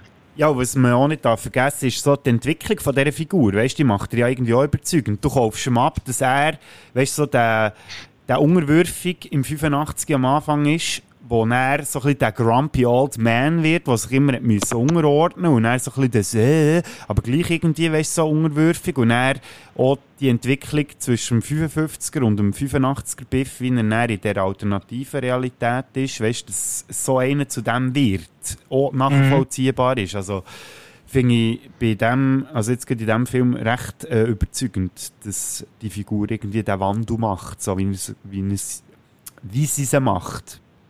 Mhm. Gut, dann hätten wir noch den dritten. äh, Lieblingsszene im dritten Film? Ja, aber die Lok in die Schlucht runtergeht, das ja, ist gut, ja echt geil. Ich glaube, bei mir ist Punkt. das Duell. Zwischen das Marty Duell. und dem, äh, Griff, würde ich sagen. Mad Dog. Ja. Mad Dog. Und der muss ihn ja x-mal, also es ist eigentlich eine recht brutale Szene. Der Marty muss ihn ja x-mal irgendwie schlagen, damit er endlich K.O. geht. Ja, und noch mit einem hohen Offentür, also weißt Ja, genau. Ohne, dass er einen Zahn verliert. Aber er lässt das Offentürli eben nach dem ersten Mal reinschlagen, schon wieder schon fallen. Und das habe ich dann gefragt, ja, halt das doch, das ist doch gut. das ist schon effiziente Arbeit, oder? Ja. ja gut, er hat auch äh, mit seinen Füßen überzeugen in dem Fall. Er ist ja schließlich kein Chicken, oder? Das stimmt. ähm, ja, nochmal Hassfigur. Oh, Im dritten Teil. Ja, sonst fange ich wieder an. Äh, musst, du musst studieren ja, rasch, ja. Das ist gut. Weil bei mir ist definitiv der Doc im dritten, weil ich halt einfach mit dieser Liebesgeschichte einfach nicht zu Schlag komme. Aber das ist ein bisschen mein Problem wahrscheinlich. Also ich kaufe ihm das wie nicht ab. Äh, die Charakterentwicklung auf eine Art. Also klar, eben, du hast es ja schon gesagt, wenn man sich verliebt, dann passieren andere Sachen mit einem und so, aber das er, ja, ich, ich bin echt da nie warm geworden mit dem Ganzen und ich habe es einfach nie überzeugt gefunden und darum ist er für mich ähm, im dritten Teil einfach die schwächste Figur. Also meine Hassfiguren im äh, letzten Teil sind die beiden Kinder vom Doc. Die hat äh, so überflüssig, die hat es nicht gebraucht und die stehen dort wie Falschgeld. Also das ist also... Da muss ich applaudieren, das stimmt. Ja, die habe ich gar nicht gedacht. ja, das stimmt. Die sind wirklich nur so als, als Gimmick noch schnell reingeworfen am Schluss. Und rein, und rein macht die ganze Zeit schon komische Faxen. Ich denke, die hat da irgendwie, hat das Kind irgendwie ein Problem irgendwie. Er macht die ganze Zeit so komische, muss ja mal die Szene mal beobachten. Ja, das, das linke, gell? Im Bild, ja. der macht im ja, Fall auch so eine komische Geste mit der Hang, wo so ein bisschen, genau. wo man nicht so genau weiss, was das eigentlich soll. Und, und hat auch im Ding so Zuckungen, in, im, im Gut kann er vielleicht nichts dafür, also man will nicht für das irgendwie äh, am Pranger stellen, aber es ist einfach, die wirken einfach äh, komisch und deplatziert und, und plötzlich haben die zwei Kinder und die heißen Schül und Wern, das ist einfach ein bisschen, ein bisschen zu viel. Das stimmt, ja, das hätte jetzt nicht müssen sein. Wirklich nicht. Was haben wir noch? Lieblingsfigur? He? Jetzt, haben wir noch, jetzt können wir noch mit der Lieblingsfigur aufhören. Boah. schwierig, gell? Also, schwierig. sonst fange ich wieder an. wieder mal. Ähm, für mich ist im dritten Teil wirklich der Marty meine Lieblingsfigur. Einfach schon rein ähm, durch. Äh, also, der Marty ist ja durch alle Filme durch, du hast es so schon angesprochen am Anfang, wo du seinen Eltern helfen im ersten Teil. Im zweiten Teil, äh, also er ist ja sehr, äh, wie soll ich sagen, sehr äh, hilfs-, nicht hilfsbedürftig, sondern er hat so ein bisschen Helfergehen, wo es allen gut geht. Aber im dritten Teil gefällt es mir halt auch persönlich auch durch die Beziehung, die er zum Doc hat, dass er ins 85, 1885 zurückreist, weil er seinen Freund oder seinen, ähm, seinen Freund retten dass er das auf sich nimmt und dann noch in dieser ganzen Geschichte noch die Entwicklung durchmacht, dass er eben lernt, hey Mann, ich lasse mich jetzt nicht provozieren, äh, ich bin ich bin zu cool für das und am Schluss eben auch noch ähm, das auch noch beweist durch das, dass er sich nicht durch, äh, auf das Rennen einlädt und so, finde ich Marty in diesem Film einfach irgendwie so die Figur, die für mich charaktermäßig einfach am meisten Entwicklung gemacht hat und irgendwie am Schluss so die sympathischste Figur ist für mich. Mir ist statt äh, der besten Figur nochmal eine Hassfigur in Sinn gekommen. Doppelter Hass gibt nachher wieder Positives. und zwar, und zwar äh, wo er doch am Anfang landet doch auf der McFly-Farm von seinen Vorfahren, oder? Mhm. Das Baby ist die Hasscharakter, oder was? Ja, Schießbullshit. Nein. Die Frau dort was, was, was, was läuft mit der? Ja, was willst du mit dem? Das ist ein Fremde. Und dann später noch, dann sind sie ja dann fest, dann kommt sie nochmal auf den Martins und sagt, ja, also ich hoffe, sie wissen, was sie machen und, äh, äh und denken sie mal an ihre Zukunft. Ich so, hey, Alte, hebt der Schlitten, oder? Also irgendwie, die hat da irgendwie, was, einen Tag lang gekämpft und hat schon das Gefühl gehabt, sie kann ihm jetzt irgendwie da, äh, sagen, was er zu tun und zu machen hat. Also, das habe ich sehr, sehr komisch gefunden. Ja, gut, das stimmt. Ja, die habe ich jetzt gar nicht gedacht. Aber, äh, Hat natürlich etwas, ja. Lie Lieblingsfigur, ja, wahrscheinlich, wahrscheinlich auch der Marty und der Doc, irgendwie äh, zwischen ihnen beiden wird es entscheiden. Ich finde der Doc einfach noch, auch noch herzig, weißt du, wo er, wo er einen Liebeskummer hat, und dann geht er durch ein Bar go, go Whisky ja, bestellen. Also, ja, sauft ihn nicht. Und dann sauft er nicht Ja. und dann sagt er, also komm, wir gehen! Und der trinkt aus und der Bartender so, nein! und der Bartender, wo ihm sie sagt, hey, denk dran, was am Unabhängigkeitstag mit dir passiert ist. Und so. Mhm. Einfach so. Schon noch, schon noch recht, es gibt schon noch recht witzige Szenen und er baut ja auch so eine, so eine völlig übertriebene Maschine, wo am Schluss ein einziger Eiswürfel Ja, rauskommt. genau, ja, der Kühlschrank. Ja, Die Kühlschrank quasi. Also großartig. Und immer wenn, er ganz gehetzt äh, ähm, äh, muss, muss der DeLorean verdecken, wenn irgendjemand in die Scheune Ja. kommt. Also Was er ihm auch so lieb ist in allen drei Teilen. Er baut ja immer so, so grosse Szenarien. Jetzt, um etwas ganz Einfaches zu erklären, baut er eine ganze Stadt. Genau. Miniaturformat auf und sagt, ja, Entschuldigung, es ist nicht maßstabsgetreu. Und das sagt der Martin, ich glaube, im dritten Teil, ja, ja, ich weiß, es ist nicht maßstabsgetreu.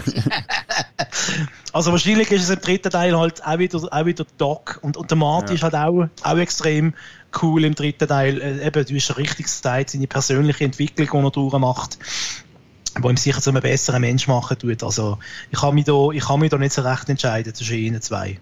Ja, das ist ja gut, weil da kann ich noch ein Tonbeispiel, wo eigentlich das, was du gesagt hast, für die beiden Charaktere zu würdigen, auch noch entsprechend tut würdigen. Hier hält mich nichts mehr. Na schön, und deswegen müssen Sie mit mir mitkommen. Wohin?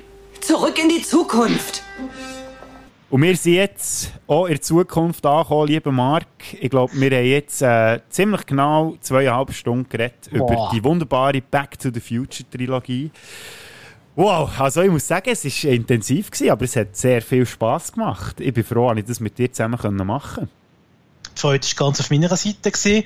Ich bin froh, dass ich meine 18 Seiten Notizen können unterbringen in den letzten zwei Jahren. Hast du alle Punkte können Im abhaken? Großen und Ganzen. Ja, das ja. ist gut, Ja, ja. da bin ich froh. Ja, und äh, nächster Vorschlag? Ja, du, es gibt noch ein paar Sachen Ja. auf der Platte. Ja. Weiss nicht, wie du zu Didi Hallerforden-Film stehst zum Beispiel. Oh, da kenne ich mich gar nicht aus. Ah, das wäre dem Fall weniger etwas. Ja.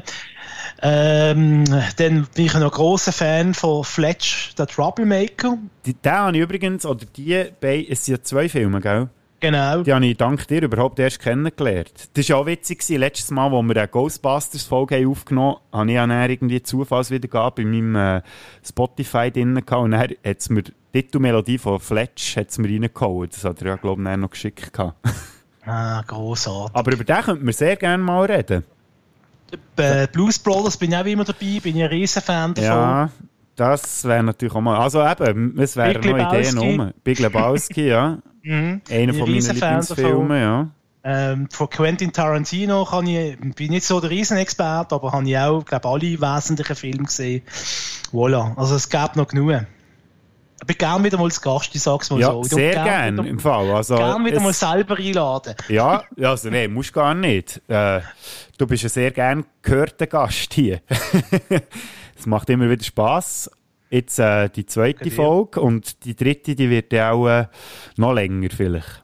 Uh, Uh. drauf an, hä? kommt drauf an. Kommt drauf Ja. an, was für ein Thema das wir haben. Genau. Hey, aber merci und dann äh, wünsche ich dir ganz viel Freude noch weiterhin mit allen Filmen, die du noch im Sinn hast zu schauen oder so. Und ja, wir hören uns gleich wieder. Bis bald, Bodo. Vielen herzlichen Dank auch deinen Hörerinnen und Hörern, dass ihr mich zweieinhalb Stunden ertreibt habt. Und äh, ja, bis zum nächsten Mal. Ich würde so sagen. Aber jetzt, Marc, jetzt müssen wir pressieren. Gentlemen, entschuldigen Sie mich, aber mein Freund und ich müssen unseren Zug erwischen.